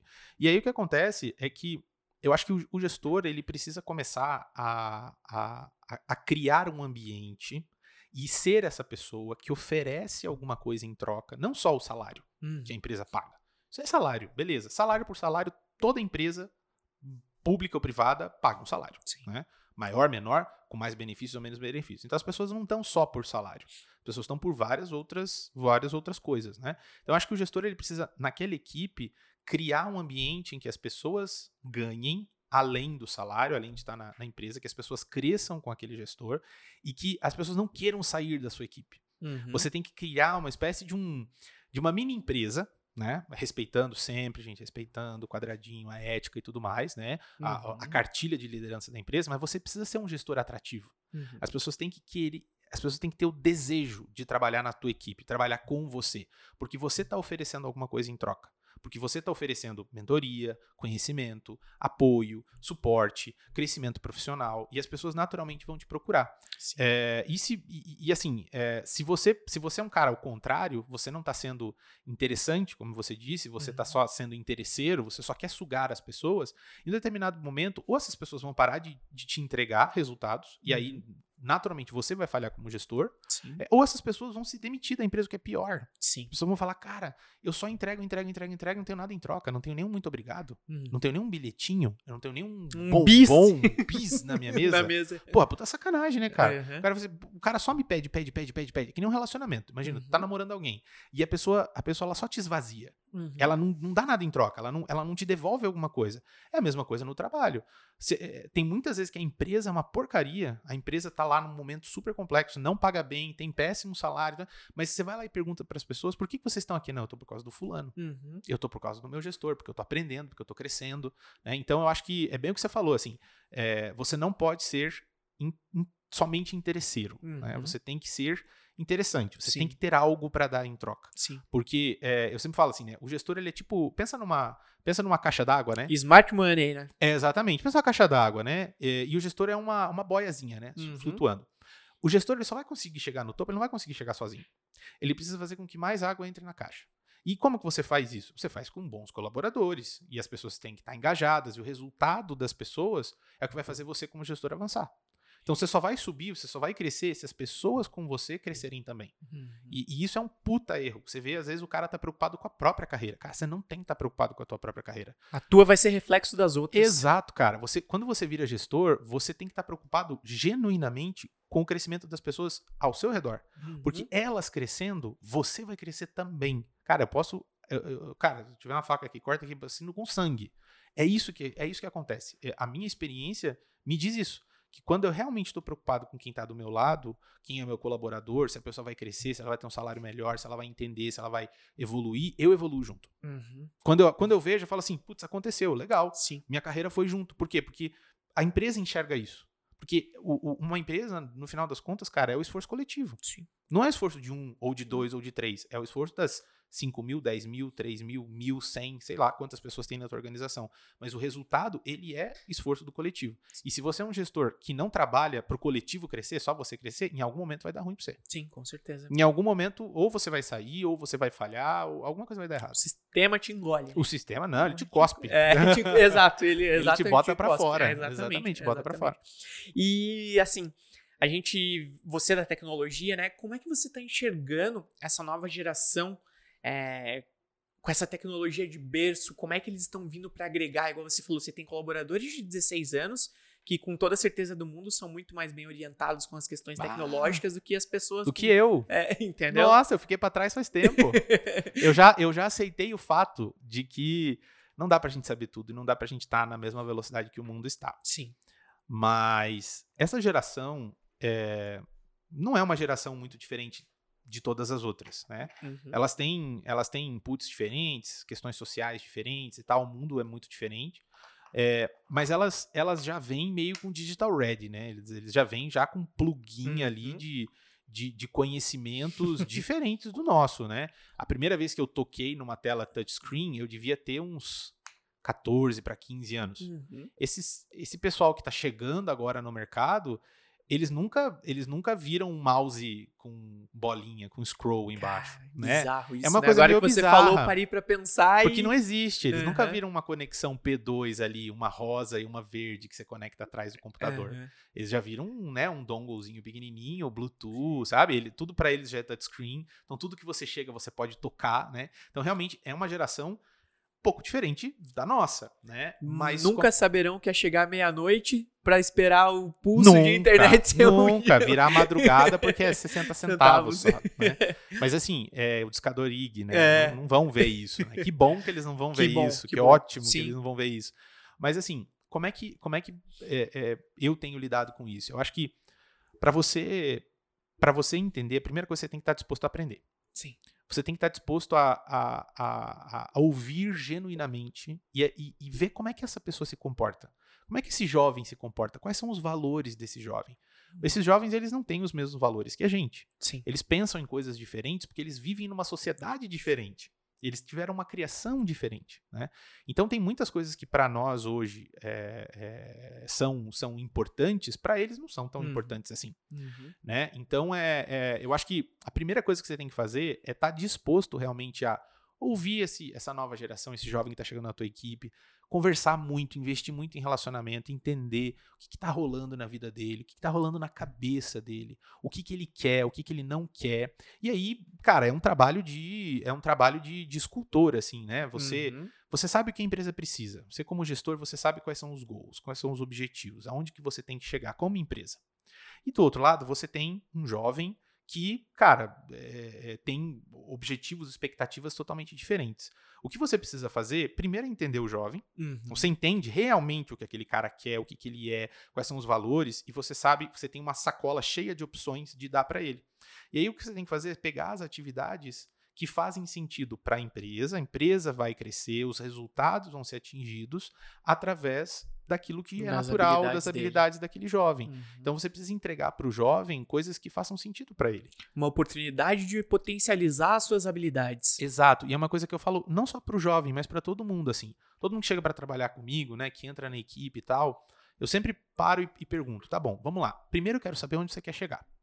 Porque trabalho, trabalho mesmo, job to be done, é, é sentar a, a, bunda na cadeira, tu vai ficar 24 horas trabalhando e o trabalho não vai acabar. Uhum. Nunca vai acabar. Trabalho tem e tem um monte de coisa para fazer. Uhum. Então, assim, é, é, é, primeiro eu quero saber o que você quer, aonde você quer chegar, quais são os seus objetivos, Sim. o que você gosta o que você não gosta, quais são as suas habilidades naturais. E aí o que eu faço? Eu olho para aquela lista de problemas, Sim. falo, hum, esse problema parece ser um bom problema para fulano resolver. Eu vou lá e entrego para ele. Cara, ó, você é responsável por isso aqui agora. Uhum. Beleza, terminou? Tem outro problema. E assim você vai fazendo com que a pessoa vá desenvolvendo as suas habilidades dentro daquela equipe, dentro daquele contexto, mas que não seja algo muito difícil para ela, porque você como gestor você entendeu o que move ela. Sim. Quais são as habilidades naturais? Hum. Vou dar um exemplo. Eu sou péssimo em matemática. Cara, meu raciocínio lógico é ridiculamente ruim. Olha. Eu nunca poderia ter sido um engenheiro, eu ia fazer merda. eu ia fazer uma ponte, a ponte ia cair, cara. Uhum. Eu ia fazer um prédio, o prédio ia cair, porque eu sou muito ruim com matemática. Uhum. E tá tudo bem, e tá tudo ótimo. Uhum. Então, assim, não adianta o meu chefe, se o meu chefe senta e conversa comigo, Ó, oh, Roberto, você é um cara. É, o que, que você gosta? Eu falo, eu gosto disso, disso, disso. O que, que você não gosta? Eu não gosto disso, disso, disso. E ele tem um rol de problemas a serem resolvidos. Ele tem um problema de matemática, um, um, problema que exige raciocínio lógico, sentar num Excel lá, montar uma planilha com macro e o Java 4 lá. Ele me passa isso, obviamente eu vou falhar. Eu vou fazer um péssimo trabalho. Por quê? Porque aquilo não é natural, não é uma habilidade natural minha. Uhum. E aí ele, como gestor, não vai conseguir entregar um, um resultado legal lá na frente. Sim. Então, quando você realmente conhece a tua equipe, você sabe que tipo de, de perfis você tem. E aí você vai selecionando, olha, eu tenho um problema aqui, fulano, você é responsável por isso. Por quê? Porque ele já é bom com matemática. Uhum. Então, no caso de um problema que, que exige raciocínio lógico, programação e tal, você entrega para uma pessoa que ou é programadora, ou que já é uma pessoa que tem um raciocínio lógico evoluído, que aquilo faz parte da constituição daquele, daquele profissional. Então as coisas vão ficando mais fáceis. Então, uhum. acho que é, é, tem, tem, que tomar muito, tem que tomar muito cuidado com essa nova geração, porque tem muitos gestores, talvez mais velhos, que falam: ah, eles não sabem de nada, eles não querem nada, a geração perdida. Cara, que feio você falar assim, né? Complicado. Cara, que triste, né? Porque quando você, quando esse gestor mais velho tinha 16, 17 anos, o cara com 60 anos estava na empresa falava a mesma, mesma coisa, coisa, dele. Né? É. E é sempre assim, porque, porque o mundo muda, graças a Deus. Sim. O mundo vai para frente, é. né? Ele não vai para trás. E essa percepção que você tem, né, como, como gestor hoje, me, me remete muito ao sucesso de uma equipe mesmo, né? Porque você conhece tão bem o teu time, ele é um jogo de xadrez, uhum. né? Você sabe a função exatamente de cada uma das peças que você tem no tabuleiro. Exatamente. Entendeu? Então, então, e eu, e eu vejo isso como é, a importância né, dessas reuniões bilaterais que, é, que são metas e tudo mais, né? É, é você entender o outro lado, né? Da uhum. visão, então, e, e, utilizar igual você comentou. Você tem que se preocupar com a carreira, com o destaque dos outros. A sua vai ser consequência da tua equipe. Super. Né? Então, super, super, e, super. E saber explorar isso através da vocês também, né? Da tecnologia, com, com toda a certeza do mundo, cara. Com, com, nas reuniões que você faz, saem ideias de pessoas de 16, 17 anos que você com 30 não tem. Pô, né? E ótimo. E é. aí o que eu tenho que fazer é entender aquela ideia, ver se ela se sustenta, se ela tá aderente com a estratégia da empresa, da empresa. e acelerar ela. Sim. Pegar sim. o, pegar a, o, o jovem. Explorar aquilo ali. Pegar o piazão, pegar a guriazinha lá e falar assim: ó, simbora, vamos fazer. Uhum. Cara, vou te dar poder, vamos, cara, vou te dar mentoria. A sua ideia é ótima, ela tá super alinhada, vamos fazer junto e tal. Você não pode simplesmente jogar para debaixo do tapete ou, sei lá, falar, ah, é muito jovem, não vai dar certo. Você uhum. tem que investir nas pessoas. Sim, com Tem que investir, porque se você não investe na pessoa, você não vai saber se ela é boa para ficar no teu time. Sim.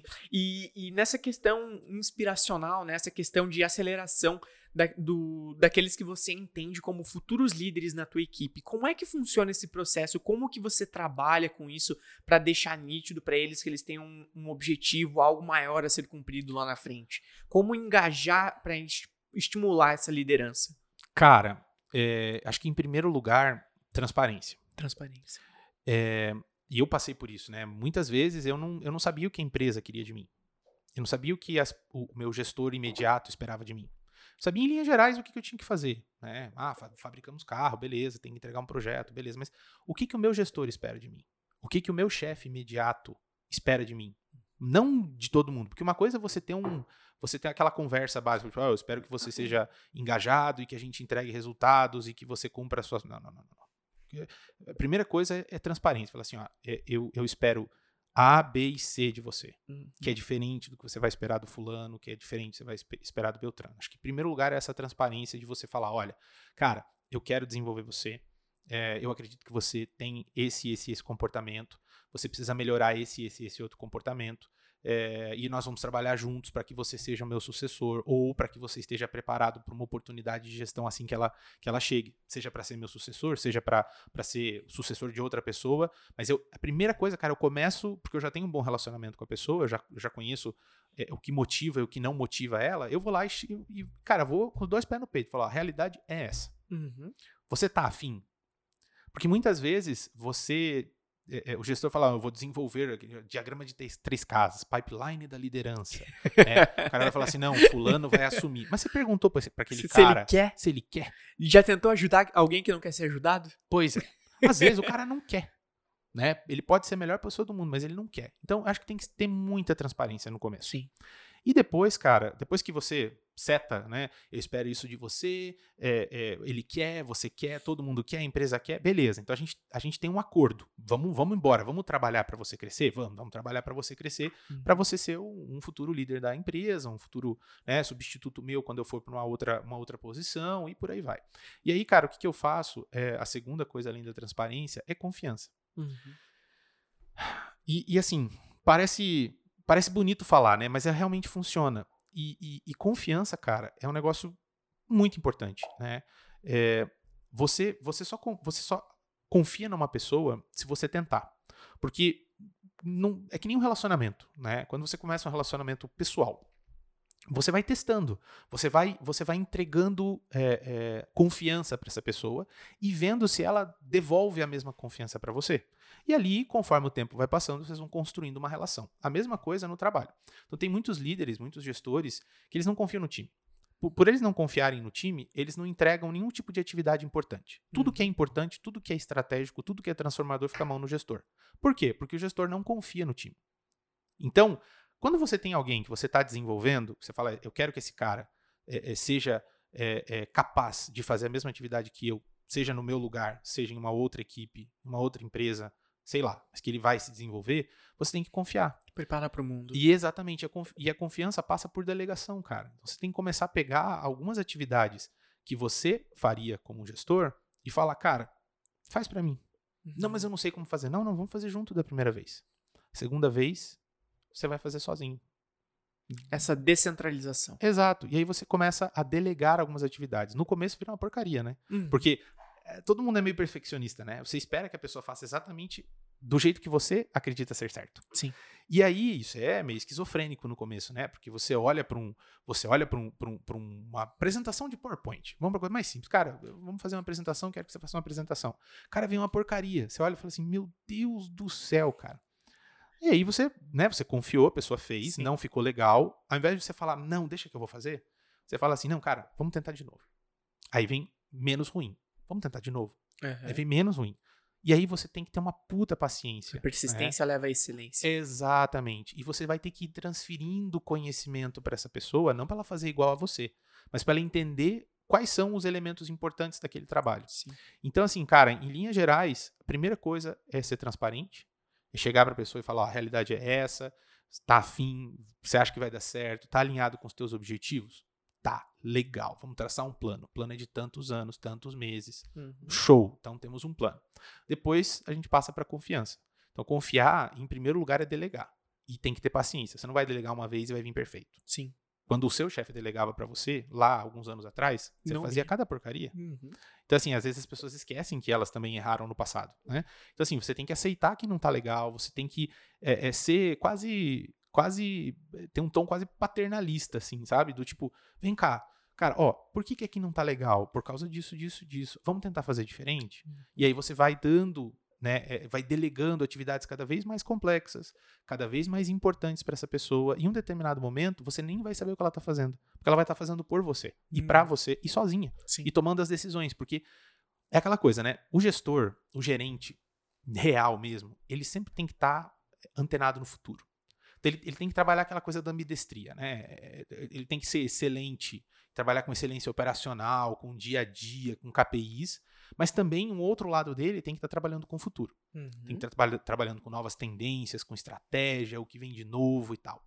Se você é um cara que não confia na equipe, a tua equipe é infantilizada, né? Ela não conhece a realidade. Você não é transparente, cara, você vai estar gastando 100% da tua energia vital garantindo que o dia a dia funcione. Uhum. E você vai ser um cara frustrado e vai perder o teu emprego no futuro. Por quê? Porque você não pensou no futuro. No futuro.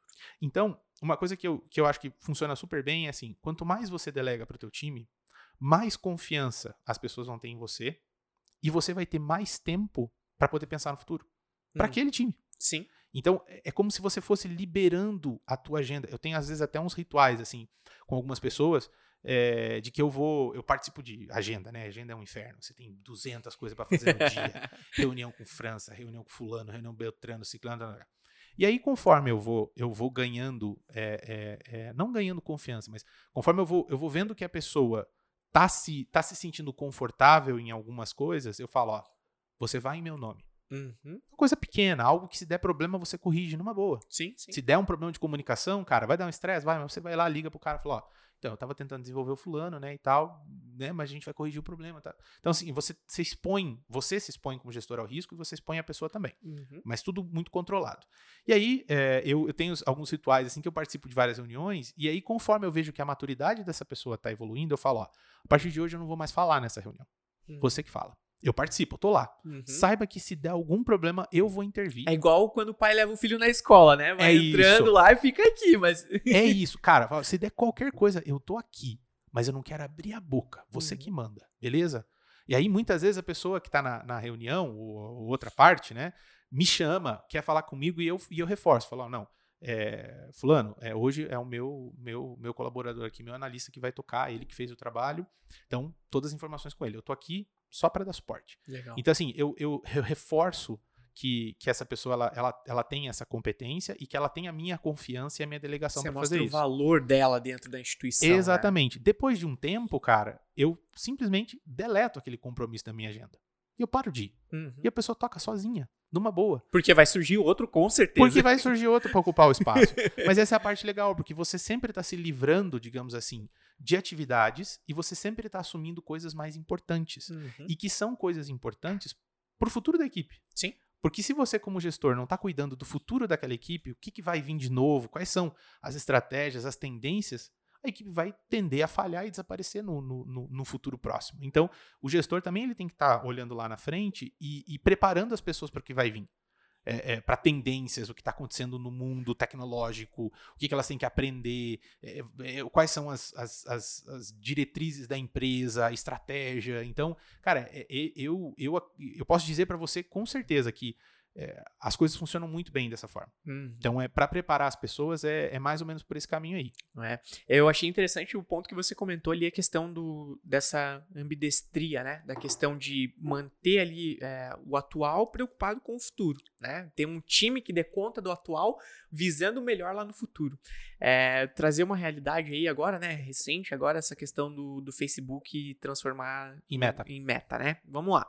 O que, que a gente vê isso daí? É, Zuckerberg, um cara totalmente empreendedor, visionário, Sim. que ele entendeu coisa que talvez lá o fundador do MSN, do Orkut não entenderam, que toda rede social tem um prazo de validade. Sim. Então, antes dele, igual você comentou, dele ser cuspido pelo sistema, ele já se adiantou ao problema e já percebe, já viu uma, uma necessidade um, é, futura da, da sociedade. E ele já está se adiantando ao problema. Como é que você vê é, essa questão trazendo para o ramo automobilístico dessa visão do, de futuro, de mercado, se adiantar, se antecipar aos problemas? Que eu entendo que hoje está muito ligado à questão da mobilidade.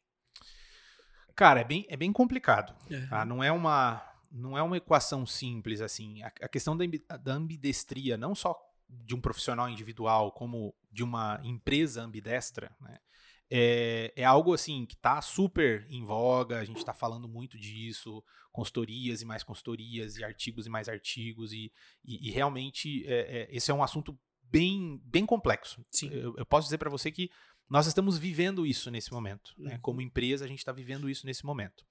É, o lance da ambidestria é importante que, que você crie né? O ambidestro, a empresa ambidestra, ou, ou, ou, o gestor ou o colaborador ambidestro, aquele cara, como você disse, ele, ele mantém as luzes acesas, uhum. ele garante que a operação está funcionando, que você está fazendo aquilo dentro dos estándares e que o, a qualidade diária, aquele, aquela coisa que você tem que fazer todo santo dia para que aquele processo já estabelecido dê certo, funcione. Mas ao mesmo tempo, e aí que está a dificuldade, ao mesmo tempo, é como se outra metade do seu cérebro tivesse olhando para aquele processo, olhando para aquele produto, falando: nossa, aqui já está velho. Uhum. Como é que eu vou me preparar para o futuro? É. O que está acontecendo fora e o que está que que tá rolando por aí que vão em, em, em, curto, médio e longo prazo, impactar esse processo que eu já estou mantendo desse lado trocar aqui. Trocar o pneu com o carro andando. exatamente. Aquele lance, trocar o pneu com o carro andando, trocar o motor do avião com o avião no ar, essa uhum. coisa nada que a gente Sim. escuta bastante, né? Então, assim, é, como é que eu enxergo isso hoje? A indústria, indústria, indústria automobilística, é, ela já estava há alguns anos fadada a, a passar por esse momento. Sim. Né? Uhum. Cara, esse negócio de. de a, a, sociedade ela evolui. E as pessoas estão evoluindo também. E, e que bom, né? E que ótimo, né? Eu adoro quando a gente vai para frente. Tudo que cara quer voltar, ah, porque antigamente era melhor. Cara do céu, tá feio. Um tiro no pé. É um tiro no pé. Mas assim, cara, como é que a indústria vai sobreviver a isso, né? A indústria automobilística, na minha opinião, olhando pro lado de tecnologia. As pessoas não querem só mais um quatro rodas que levem ela de um ponto A para o ponto B. As pessoas, elas, elas querem uma ferramenta. Né? É, e, e, agora, com esse negócio de pandemia, as pessoas viram que elas não precisam se locomover o tempo inteiro. Sim. Elas não precisam estar em todos os lugares ao mesmo tempo. Elas só uhum. precisam ligar um dispositivo que, que é normalmente é de graça, tipo WhatsApp ou qualquer uhum. outra coisa do gênero. Você faz uma videochamada e você pode estar em vários lugares ao mesmo tempo. Então, a questão da, da mobilidade, de você, você se movimentar dentro da cidade para fazer coisas ou entre cidades e tal, isso está passando por um momento de transformação. Mas uhum. o que eu uhum. posso dizer, cara, é que é, se você parar para enxergar, existem várias frentes. Né? Tem a frente da mobilidade elétrica, sustentável, tem a questão dos carros. Que vem forte. Que está vindo super forte uhum. e, e, é uhum. o futuro, cara. Sim. A gente vai deixar de, de depender de combustíveis fósseis muito em breve. Isso, Os o nosso futuro depende disso. Né? O futuro da, do planeta Terra depende disso. Né? É, tem opiniões contrárias, mas a minha opinião é que a gente depende disso. Né? Sim, Senão nós sim. vamos ver cada vez situações mais climáticas, mais estranhas que a gente catastróficas, tem. Catastróficas, né? né? E, e, a, e a, indústria é, é, automobilística já está pronta para isso. É muito mais uma questão de incentivos de governo e de, é. e de algumas, algumas aberturas é, extras ali, evolução talvez de baterias em algum determinado momento, mas a tecnologia de carros elétricos já, já é. Uhum. É muito mais Já está instalada, de... né? Já está é. desenvolvida. É mais já produção foi. em larga escala agora, uma adaptação do 60 por hora lá, entender como é que isso vai ser feito em larga escala do que o desenvolvimento do projeto. Não, já foi, já foi. Isso já é uma realidade. Agora é muito mais uma questão de, de, de fazer, de, de aumentar a escala do que criar alguma coisa do zero, né? Uhum. É, agora, falando do lado de tecnologia e também fazendo um link com, com a questão da meta, do metaverso, essa coisa toda, é, eu acredito, cara, que o, o, carro ele vai passar a ser uma extensão da pessoa, ele, ele vai passar a ser um gadget, né? Que nem hoje a gente tem um. A gente falava muito de wearables no passado recente, né? Sim. Todo mundo falava, vocês vão usar, a gente vai usar relógios inteligentes, a gente vai usar dispositivos inteligentes. E hoje, cara, é, por 100 reais, você vai ali na rua e compra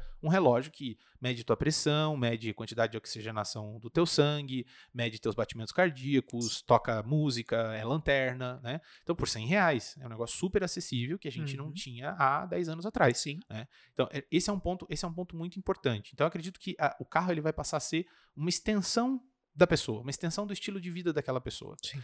E, e para isso, o carro vai precisar ser é, extremamente aderente às, às cidades, extremamente aderente ao modelo de vida das pessoas.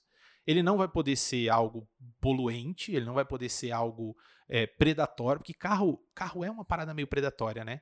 Você vai tirando, tirando, tirando, tirando da natureza e vai transformando aquilo em carro e depois faz o quê? Uhum. O carro fica lá podre, morto, lá com um monte de, de peça, a gente vê um monte de ferro velho por aí, então em algum momento chega num, num nível de saturação. Então eu acredito que o futuro é, é, é vão ser carros recicláveis, né, feitos de materiais recicláveis, biodegradáveis, carros que, que, que, acompanham o estilo de vida da pessoa, tipo um celular, né? Sim. É, imagina que isso é muito interessante, a gente já vê empresas fazendo isso, né? Quando você tem um carro que é, que é atualizado, o firmware do carro é atualizado over the air, como um, como um celular. O cara aperta um botão lá, um engenheiro, fala, ó, eu tenho uma versão 2 aqui do firmware desse, desse Sandero. Uhum. Vai lá, aperta play, dois, três dias depois, todos os Sandeiros do Brasil ou do planeta Terra estão rodando a mesma versão de software que tiveram várias implementações, várias melhorias e tal. Então, é, eu acho que e, e, esse, tipo de, esse tipo de situação vai acontecer com, com bastante frequência, cara. E, e, as empresas de carro, ou elas vão vender status e, e performance, não vai ser mais aquela coisa de, de vender aos tubos, né? Milhões e milhões de veículos. Acho que uhum. as pessoas vão uhum. ficar mais tempo com, com o carro, vai ser um bem bem mais durável, né? As pessoas vão. O prazo de validade de um carro com uma pessoa acho que vai, vai durar muito mais. Uhum. E, e, e, a tecnologia, cara, vai ser assim, vai ser tecnologia com quatro rodas. Não vai ser um carro com tecnologia. Eu acho Entendi. que, inclusive, essa é a visão da própria Renault, né? Tem vários materiais aí na internet que dá para consultar de que é, num curtíssimo período de tempo, daqui a 2026, a gente precisa transformar a Renault numa tech company. Olha. Então, é, ao invés da gente vender carros, nós vamos vender tecnologia que por acaso vem dentro de um carro. Uhum. O que vai ser possível fazer dentro de um carro, cara, desde pagamentos à distância até consumo de conteúdo, enfim, acho que é, é, é tem, tem muito campo por aí e as empresas já, elas já se ligaram que, que o futuro não é mais você sair vendendo milhões de milhões Sim. de milhões de carros de uma maneira quase predatória e lotando as ruas de eh, não é mais não é mais assim. Acho que mudou bastante. Você vai agregar hoje não através de um novo de um novo produto físico mas de uma nova tecnologia embarcada. Exato cara e e, e outras e, e, outras possibilidades dentro do veículo né? Você putz cara eh, eu tava, esses dias eu estava lendo sobre sobre é, carro com pneu sem sem ar que são aqueles. Já a Michelin vai lançar agora, uhum. acho que se eu não me engano, junto com a GM, daqui dois anos já vai ter carro rodando que você não precisa mais abastecer, ele não fura. Ó, você não precisa mais é, calibrar, ele Calibra. não fura nunca mais, né? Uhum. Ele tem toda uma estrutura de raios e tal, e ele funciona é, normalmente, mas sem a necessidade de ter uma câmara de ar e tal. Entendi. Eu acho que coisas que parecem assim simples, elas vão, elas vão inundar os carros do futuro. Por exemplo, é uma coisa que aí, sim, fazendo o merchan da, da firma, né? É, é, a, a, gente, a gente vai estar tá muito apegado à economia circular. Sim. Então, a economia circular é algo que o Brasil ainda não tem essa consciência ecológica tão bem estruturada quanto os europeus, por exemplo, que têm, sei lá, né, um padrão de vida diferente do nosso, estão num momento de sociedade diferente do nosso. Uhum. É, não vou dizer que eles estão mais evoluídos ou não, acho que é uma questão de percepção. Eles estão num momento diferente, né? Uhum. E eles têm uma consciência ecológica muito, muito, muito forte. Um né? nível de consciência mais... Em comparação à nossa, uhum. né? É, e o interessante é que lá a Renault já está lançando modelos de carro 95% recicláveis. Inclusive, Olha. o carro é feito de outros carros. Olha que bacana. É, eles estão lançando, o, lançaram um projeto do Zoe, que é um veículo elétrico, é, que é um, né, o nosso flagship aí de, de, uhum. de, de mobilidade elétrica, é, em que ele vai durar um milhão de quilômetros. A ideia é que ele dure um milhão de quilômetros. Mas como que ele vai durar um milhão de quilômetros? Você vai poder fazer retrofits do carro. Olha. Então, é, ao invés de você pegar, comprei um Zoe, daqui dois anos ele está obsoleto, jogo fora, compro outro. Comprei um Zoe, daqui dois anos ele está obsoleto. Eu entrego ele para a Renault, ele vai voltar lá para uma fábrica, ele vai passar por um processo de retrofitting, mas ele continua sendo aquele chassi, uhum. aquele carro. Ele vai ganhar uma cor nova, talvez, ele vai ganhar um banco diferente, ele vai ganhar uma multimídia maior, ele vai ganhar um sensor e tal. Ele faz uma, um upgrade do carro e te devolve o mesmo carro um pouco melhor. Uhum. Você paga um extra por isso. Você Sim. não está colocando um carro novo na rua. Você está melhorando aquele carro que, que você tem. Que tem. Então, acho que o, o, futuro vai mais ou menos por aí, cara. Esse negócio de, de produção em larga escala. Acho que isso, isso está começando, pelo menos para nós aqui, a gente está passando por um momento econômico difícil, né? Sim. Mas acho que é, globalmente as coisas estão caminhando mais para esse sentido. Um carro não só como um, como um, um bem de consumo é, nesse sentido, do tipo, eu tenho que ter vários e tal. Óbvio que vão continuar existindo marcas é, que, que vão prezar por isso, né? uhum. né? Que vão falar old style, né? Eu tenho máquinas que tem lá, sei lá quantos mil cavalos e Sim. tal, mas é, eu acho que para a grande massa a gente vai trabalhar muito mais com carros é, é, ecológicos, uhum, né? readaptáveis. Exato. readaptáveis e que são uma extensão da vida. Sim. E que ali dentro do carro é como se você tivesse, sei lá, como se você espetasse o teu celular ali e, e isso já é um pouco de realidade, né? É isso que eu ia comentar contigo, porque hoje, com essa tua percepção, eu vejo que foi algo que eu, que eu fiz parte dessa realidade. É, que nós vemos que alguns projetos, nós temos os projetos bases ali, e que outros novos, é, vêm sendo desenvolvidas novos, novos projetos em cima de uma base já. né? Exatamente. Então, acredito eu que vai talvez é, aguce isso não só para a parte estrutural, mas para outras partes mais tecnológicas também, digamos Com assim. certeza. É, Com legal. certeza. Legal. E fazendo um vínculo que você comentou nessa questão da. Da porque a gente está enfrentando um momento de crise, a gente está ouvindo aí sim. é, uma supervalorização dos seminovos, não está tendo carro zero no mercado, essa crise dos semicondutores, do magnésio, como você comentou anteriormente, né? Como é que. Como que você vai estar enxergando essa demanda reprimida futuramente? Cara, é, é um. Não é uma ciência exata, né? Sim. É, economia não é uma ciência exata, é, é bem, é bem, bem complicado. Até Não- porque tem N fatores que influenciam, né? Exatamente. Mas assim, na, na minha opinião, nunca, nunca um preço vai voltar para trás. né? É muito. É, é muito, muito difícil. Quando, quando um determinado produto atinge um patamar, é muito difícil esse produto baixar. Né? Não é, é diferente de arroz e feijão, sabe? Que hoje está 15 amanhã está 14. Né? Uhum. É, ou sei lá, hoje está 15, daqui 10 dias está 5.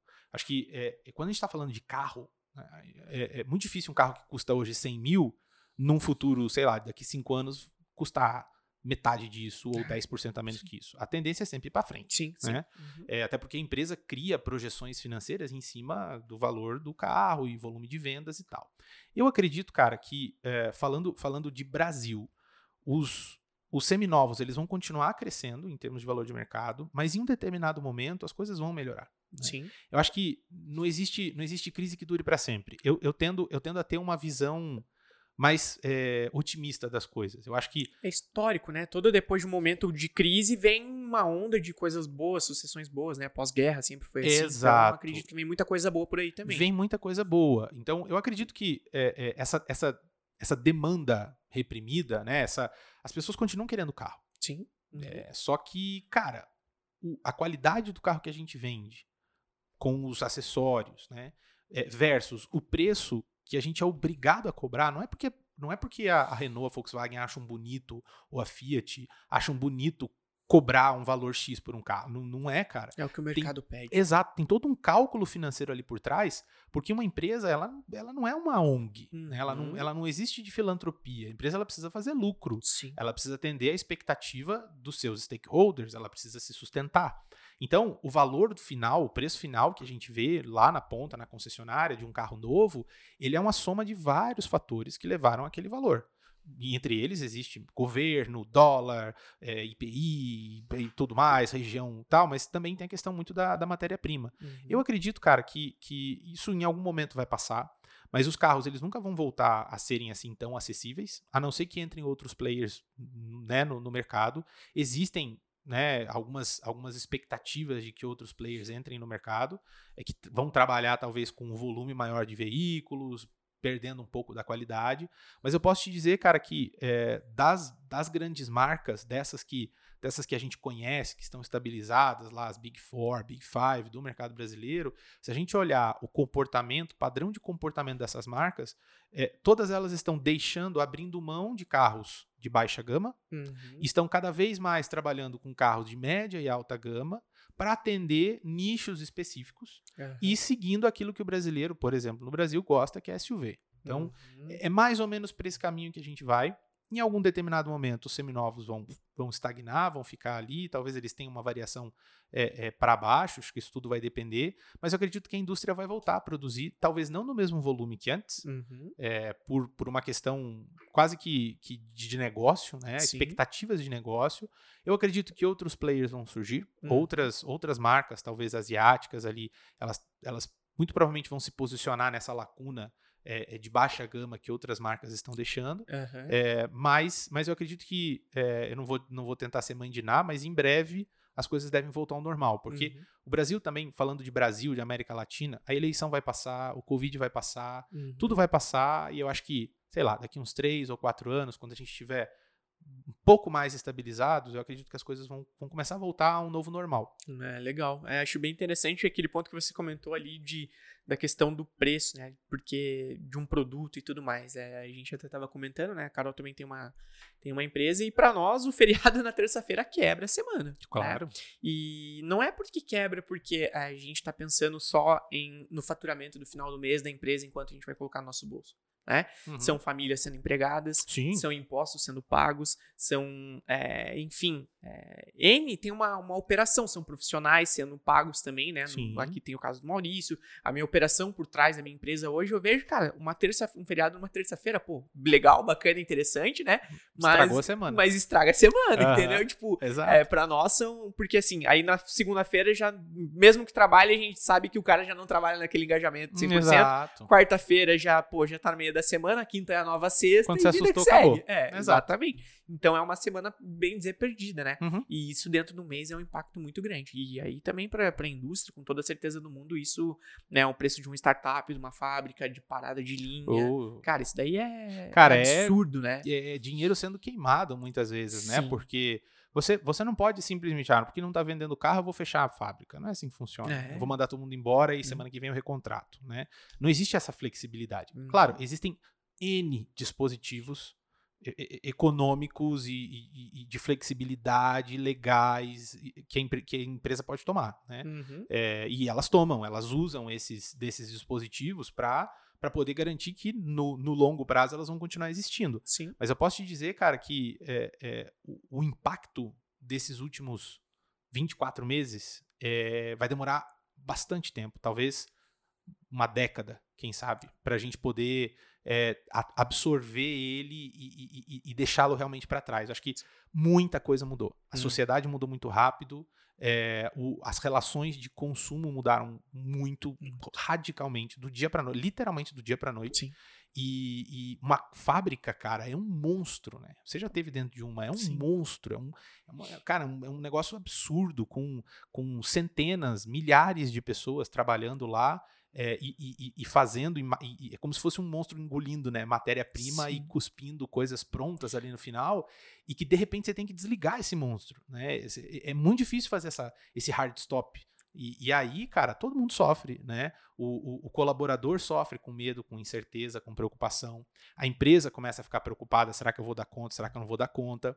É, Uhum. o governo para, para de receber impostos e também isso reflete na Né? questão econômica. É, o board, né, o, o board de direção, os, os shareholders, aquelas pessoas que, que investem o dinheiro deles comprando ação, também ficam preocupados porque a ação da empresa cai. Então tem uma série de coisas que, que, que são muito prejudiciais, muito Sim. complexas e que é, a indústria está sofrendo. Vou dar um exemplo Óbvio. não só da Renault, você vê a GM ficou 130 dias parada. Uhum. Cara, 130 dias com as pessoas empregadas em Hum. casa, é, pagando imposto e tudo, mas a economia não está girando, porque Uhum. o, o, o, o vendedor de aço, ArcelorMittal, por exemplo, não está entregando aço. Sim. Ela não está consumindo aço. Por consequência, quem tem uma mineradora não está vendendo. Uhum. E assim, cara, a coisa começa a virar uma bola de neve monstruosa. É. Então, é, é- esse reaquecimento da economia é, uma, é, é algo que, que, que vai demorar um pouco, né? E, e o setor automobilístico, de novo, não sou um especialista nessa área, mas Uhum. é, eu, eu, eu posso dizer para você que o, o baque, o impacto é, é muito grande. Sim. Tem uma queima de, de dinheiro absurda aí,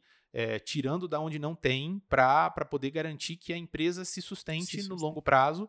E isso vai demorar muitos anos para a gente reabsorver todo esse impacto. É, e eu tenho certeza que essa questão de, de manter essa operação toda, né, essa preocupação na, na questão, obviamente, tem a questão de posicionamento econômico, mas tem uma questão de posicionamento social também. Né? Uhum, Porque exato. são, quando eu entrei na, na Renault, eram 11 mil colaboradores. né? Exato. Então, assim, e aí... Hoje eu acredito que seja metade disso. Então, por conta, e assim, é igual você quebrar um osso. Né? Nossa. Você. Isso que a gente tá vivendo agora, que a gente passou, é a gente quebrou as duas pernas e os dois braços. É, entendeu? exatamente. E a gente tá acamado, tentando fazer essa reconexão com o mundo para poder ir se readaptando e aí tentar, de alguma forma ou de outra, reagir economicamente, né? Exatamente. Legal, legal. É isso aí. É, Alguma pergunta, alguma dúvida? Manda bala aí. Não, cara, é, eu acho que a gente está encerrando, né? Então, É. eu queria deixar um comentário final, talvez. Show, show. É, é muito esse tipo de esse tipo de iniciativa é, de, de, de, democratizar um conteúdo, de, de trazer uma pessoa. De novo, eu não sou o cara mais foda do planeta Terra. Eu Sim. sou só um, um cara que, que, enfim, caminhou um pouco e tem uma certa história dentro, dentro de uma empresa que tem uma importância no cenário global e tal. Então, assim, é muito longe de eu ser uma pessoa super especial. Mas o interessante é que eu tenho parte de um conteúdo, eu tenho parte de uma experiência que eu posso compartilhar. E quando você é, é, toma essa iniciativa de montar uma estrutura, de criar uma empresa sua, sem visar nenhum lucro no início, né? e de trazer pessoas como eu, que tem parte do conhecimento, né? parte da experiência, para outras pessoas ouvirem, pessoas que a gente nunca vai conhecer. Né? Isso é muito bacana. E esse tipo de, esse tipo de atitude tem que ser muito louvável, cara. Hum. Então, assim, é, eu acho que o que você está fazendo, você está prestando um serviço, da mesma forma que a gente falou hoje sobre um gestor prestando um serviço e sendo interessante e, e, e cuidando das pessoas que estão ao redor dele, você está fazendo muito mais do que isso. Você está sendo interessante e você está oferecendo algum tipo de cuidado para pessoas que você nem conhece. Sim. E então isso é muito louvável, cara. Eu queria te parabenizar Obrigado. Parabenizar pela tua iniciativa. Obrigado. É, é, o primeiro, é o primeiro episódio. De cara, muitos que nós vamos gravar. Puta, eu desejo muita sorte, cara. Obrigado. Mesmo que você tenha muito sucesso. Que daqui quando a gente vê, vai ter um puto estúdio, produtor, é isso aqui, drone voando pra tudo quanto é lado e, e propaganda em tudo quanto é canto. Então, assim, cara, é, é, e que você esteja dando entrevistas em outros Obrigado. lugares, em, outras, em outros veículos, falando o quanto, o quanto você tem contribuído para a sociedade de maneira geral. Então, assim, cara, eu desejo muita sorte. Obrigado. Conte comigo. Obrigado. Tamo junto, que eu puder te é ajudar, tô à sua disposição. E para finalizar, é, quem estiver nos ouvindo, né, que, que, quiser entrar em contato comigo, Sim. como é que te encontramos lá? Cara, eu não sou um cara muito de Instagram, sabe? Uhum. Não, sei lá, é um, é um negócio que é, eu não invisto muito. Sim. Eu tô ali mais mesmo para consumir o conteúdo. Mas é, é, eu acredito que e é importante, né? A rede, uma rede profissional chamada LinkedIn, LinkedIn. Quem não conhece LinkedIn, pelo amor de Deus, cara, faz um LinkedIn hoje. Tá ouvindo, vai lá, cria um LinkedIn. É. E se você já tem um LinkedIn, invista tempo. Porque também tem uns caras lá que botam a foto e escreve assim, sei lá, formação e nunca mais entra no LinkedIn. É. Cara, você tem que cultivar. É Sim. uma rede e ela é muito importante. Eu acredito que o LinkedIn, ela, ela vai, como você mesmo disse, né? É Sim. É uma rede muito pouco explorada uhum. e que em algum momento as coisas vão se reaquecer. Uhum. Esses 14, quase 15 agora milhões de, de, desempregados no Brasil não vão ficar desempregados para sempre. Não. Em algum momento a gente vai voltar. A gente tem que ter fé nisso. E o LinkedIn é a porta de entrada. E o LinkedIn vai ser gente, vai ser um boom. De é. repente, uhum. a gente uhum. vai estar tá bombando no LinkedIn. Hoje já é uma ferramenta super importante. Então, assim, querem me procurar? Procurem lá, Roberto Stuck no LinkedIn. Vai ter só um. É, Stuck não é um nome muito comum, então, uhum. e ainda mais Roberto Stuck, então vai ser o primeiro que vai aparecer Soletra lá. aí, porque se fala Stush, né? É, exato. É então, S-T-U-C-H-I. É S-T-U-C-H-I, só procurar lá no LinkedIn, é me acha, manda mensagem. E, e o Lucas é prova viva disso, cara. Manda mensagem e eu respondo. Às vezes demora um pouquinho, mas eu vou responder e a gente vai se conectar, Sim. a gente vai trocar ideia. É, nem que seja para bater um é. papo, mas estou à disposição. Obrigado. É, agradeço ao, aos elogios iniciais ali. Tamo é, junto. Foi engraçado essa semana, né? Tava o dia que a gente fez a reunião ali, e eu trabalho no coworking que, que é no mesmo prédio que eu moro, uhum. né? E aí, cara, a hora que você, tipo, topou, assim, falei, cara, meu sonho está começando a se realizar. Que isso. Cara, sabe o que que eu fiz? Eu saí do coworking, eu subi para casa, eu dobrei o joelho, eu comecei a chorar, eu fiz uma oração porque legal, alguém cara. tinha abraçado a minha causa junto comigo. Show, tamo entendeu? junto, cara. E aí aquilo assim, ó, me deu uma energia, um combustível assim, falei, meu, eu preciso fazer isso acontecer. Muito porque bom. da mesma forma que eu quero entregar esse conteúdo, lá atrás eu também queria é, escutar os meus gestores, os meus líderes e que infelizmente é, a rotina nos engolia, que não Sim. permitia isso. Então eu quero entregar esse conteúdo para as pessoas que tinham a mesma sede que eu lá Show. atrás. Né? E você tá fazendo isso. Show. Obrigado. Você já começou. Fico muito feliz e que Deus escute as suas Amém, orações cara. aí, que em breve seremos Vai dar tudo certo. De conteúdo Quando você aí. assustar, o povo vai estar com você lá no Spotify lá.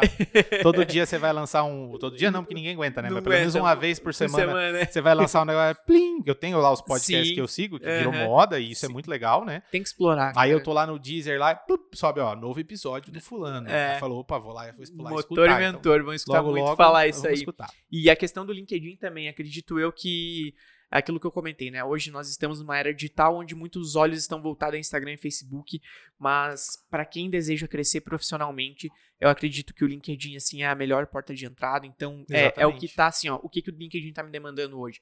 Buscar as pessoas certas, entregar uma mensagem rápida, sucinta, pra, foi o caso que aconteceu contigo, Sim. direta, objetiva, que a pessoa entenda em poucas palavras o que eu quero fazer trazer ela para perto e assim você mostrar como não só ser interesseiro, mas como ser interessante Antes também, da né? gente terminar, é, se você me permite, claro, falando claro. ainda sobre LinkedIn, para Claro. mim foi um negócio muito doido, né, que aconteceu Uhum. na minha vida.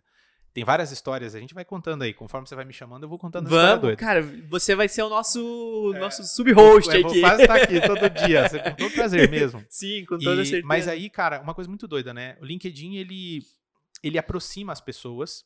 E quem tá dentro do LinkedIn, e é muita gente, normalmente está aberto a fazer conexão. Porque ninguém entra numa rede social se não tá afim de fazer conexão. Sim. né? Você não tem o, sei lá, o Barack Obama, não vai te responder uma mensagem no LinkedIn, mas muitas outras pessoas vão, Sim. né? E, e aí a gente, no ano passado, a gente teve aquele negócio de lives, né? E precisava fazer live, a gente tinha que gerar algum tipo de conteúdo dentro da própria empresa para engajar o colaborador e ajudar as pessoas a passarem por aquele momento difícil, né? Uhum. E aí teve um, um- programa interno, né, é, é, ali do pessoal da engenharia e acabou se tornando da Renault do Brasil. E, e aí é, eram feitas lives semanais com, é tipo um estilo TED Talks, mas muito Sim. mais talks do que TED, assim. Uhum. A gente podia interagir com pessoas do mercado e tal, e era tudo um base em relacionamento. E aí é, eu, eu enfiei na cabeça que eu queria ajudar, esse, não era eu que estava organizando, né, eram outras pessoas, eu falei, puta, eu quero ajudar, eu, eu acho legal esse negócio, acho que deixa eu tentar encontrar uma contribuição. Uhum. E, e aí eu, eu, eu, eu tava conversando com, com um colaborador meu, que trabalha comigo, né, da equipe, e, e ele falou que ele tinha conseguido entrar em contato com um cara da NASA. Olha. E eu falei, nossa, NASA, né? Ele falou, ó, oh, que cara, vamos conversar com esse cara, porque eu mandei uma mensagem pra ele e ele me respondeu. E a gente trocou uma ideia. E aí eu falei, olha, é, quem, quem tem boca vai a Roma, né? Uhum. E aí eu falei, vamos conversar com esse cara. Aí ele me introduziu tudo pelo LinkedIn, gente. O cara da NASA. Tudo pelo LinkedIn. A gente trocou uma ideia ali, marcamos uma reunião. No final das contas, esse cara da NASA, ele era, ele é, até, tá até hoje lá, é o Bob Jacobs, ele é presidente da, da Agência Nacional de Comunicação, não sei o da NASA. Então ele não é assim, Zé Orelha que nem a gente. Sim, sim. né? Ele é um cara que está numa posição super importante, Uhum. acompanhou missões, Apolo e tal, e é responsável por toda a comunicação é, dentro, fora, né, da, dentro da NASA, fora da NASA, e principalmente em monetizar as viagens à Lua, a viagem a Marte e tudo mais. Então é um cara que tem uma cabeça muito aberta Uhum. para negócio. E eu falei, não custa nada, eu não conheço ele, e perguntei se ele queria fazer uma live com a Renault. E aí, coisa de, sei lá, dois meses, a gente achou uma agenda dele super concorrida, Uhum. e quando eu vi, tinha 250 é, executivos da Renault conectados entre executivos, analistas, né? Tinha presidente, vice-presidente, país e tal, conectado a uma live com um cara da NASA e eu tava intermediando uma conversa de executivos da Renault na região com um cara da NASA. Eu, eu não sei nem onde fica Cara, NASA. você pensa Eu nunca assim, nem fui para os Estados Unidos. Zerei a vida. É, exato. Eu pensei assim, puta, cara, e você e eu consegui isso através do LinkedIn. Então É. tem tanta gente que eu conheço que, que eu faço parceria, que a gente conversa. Então é uma puta ferramenta de aproximação é, profissional. Então usem, por favor. É, eu vejo assim, questão do Instagram, tietagem, LinkedIn profissional, É isso aí. né? Instagram você promove marca. Aham. né? LinkedIn Mas- você conecta. LinkedIn você conecta. Tá no, no sangue do negócio e, ali, e né? gera e gera e gera é, empregabilidade, né? Sim. Porque tem gente que nasceu para ser empreendedor. Então, beleza, legal, ótimo. Uhum. LinkedIn é, talvez não seja a melhor das ferramentas, existem outras formas. Mas quando você está dentro do mundo corporativo e você pretende seguir caminhando e criando carreira dentro de uma empresa ou de empresas, o LinkedIn é o melhor lugar para você fazer isso. E agora eu vou te falar do lado empreendedor de cá. Pra nós é o melhor lugar também. Sabe Perfeito. por quê? Porque a gente consegue entender numa, no momento de contratação se o posicionamento social daquela pessoa está alinhado com o propósito da empresa. Perfeito. Entendeu? Então eu não vou aceitar na minha empresa uma pessoa que vai contra os meus princípios, contra os meus valores, Show. não pessoais, mas na empresa, né? Então você não cultiva aquilo que você não quer entregar para o mundo e o LinkedIn hoje é uma baita de uma estante, de uma Exato. vitrine, onde você entende qual é a, a essência da pessoa de forma profissional, um posicionamento profissional ali. É um, uma não existe entrevista melhor do que você rolar um feed de LinkedIn Exato. de um possível é, candidato. Isso é verdade. Né? Isso é verdade. É isso aí. Show de Roberto, bola. mais uma vez, cara, muito, muito, muito obrigado mesmo por é ter nóis. abraçado a causa junto comigo aqui. Tamo junto. Gravar o primeiro episódio, agradecer ao Maurício aí pela produção, Carol pelo incentivo aí. E é isso aí, gente. A gente vai encerrando o nosso primeiro episódio por aqui do Motor e Mentor. Temos muita coisa, como vocês já puderam perceber no nosso primeiro capítulo aqui, é, do conteúdo que eu pretendo entregar, que eu, que eu pretendo trazer para todos vocês. É, a, a, forma de democratizar esse conteúdo para aqueles que têm sede de conhecimento, sede de liderança e se desenvolver, em ser interessantes e não ser só interesseiros. Aqui é o momento de vocês serem interesseiros em aprender para serem interessantes lá na indústria de vocês, na carreira de vocês, na família de vocês. Espero que tenha sido relevante para vocês também, né? Para esse desenvolvimento, que vocês possam ter é, absorvido essa aula que o, que o Roberto que nos isso. deu aqui hoje. Agradeço muito mais uma vez, Roberto, e desejo tudo de bom a vocês e o mundo é nosso. Valeu e até breve. Falou, pessoal. Valeu. Valeu. Tchau, tchau. Tchau, tchau.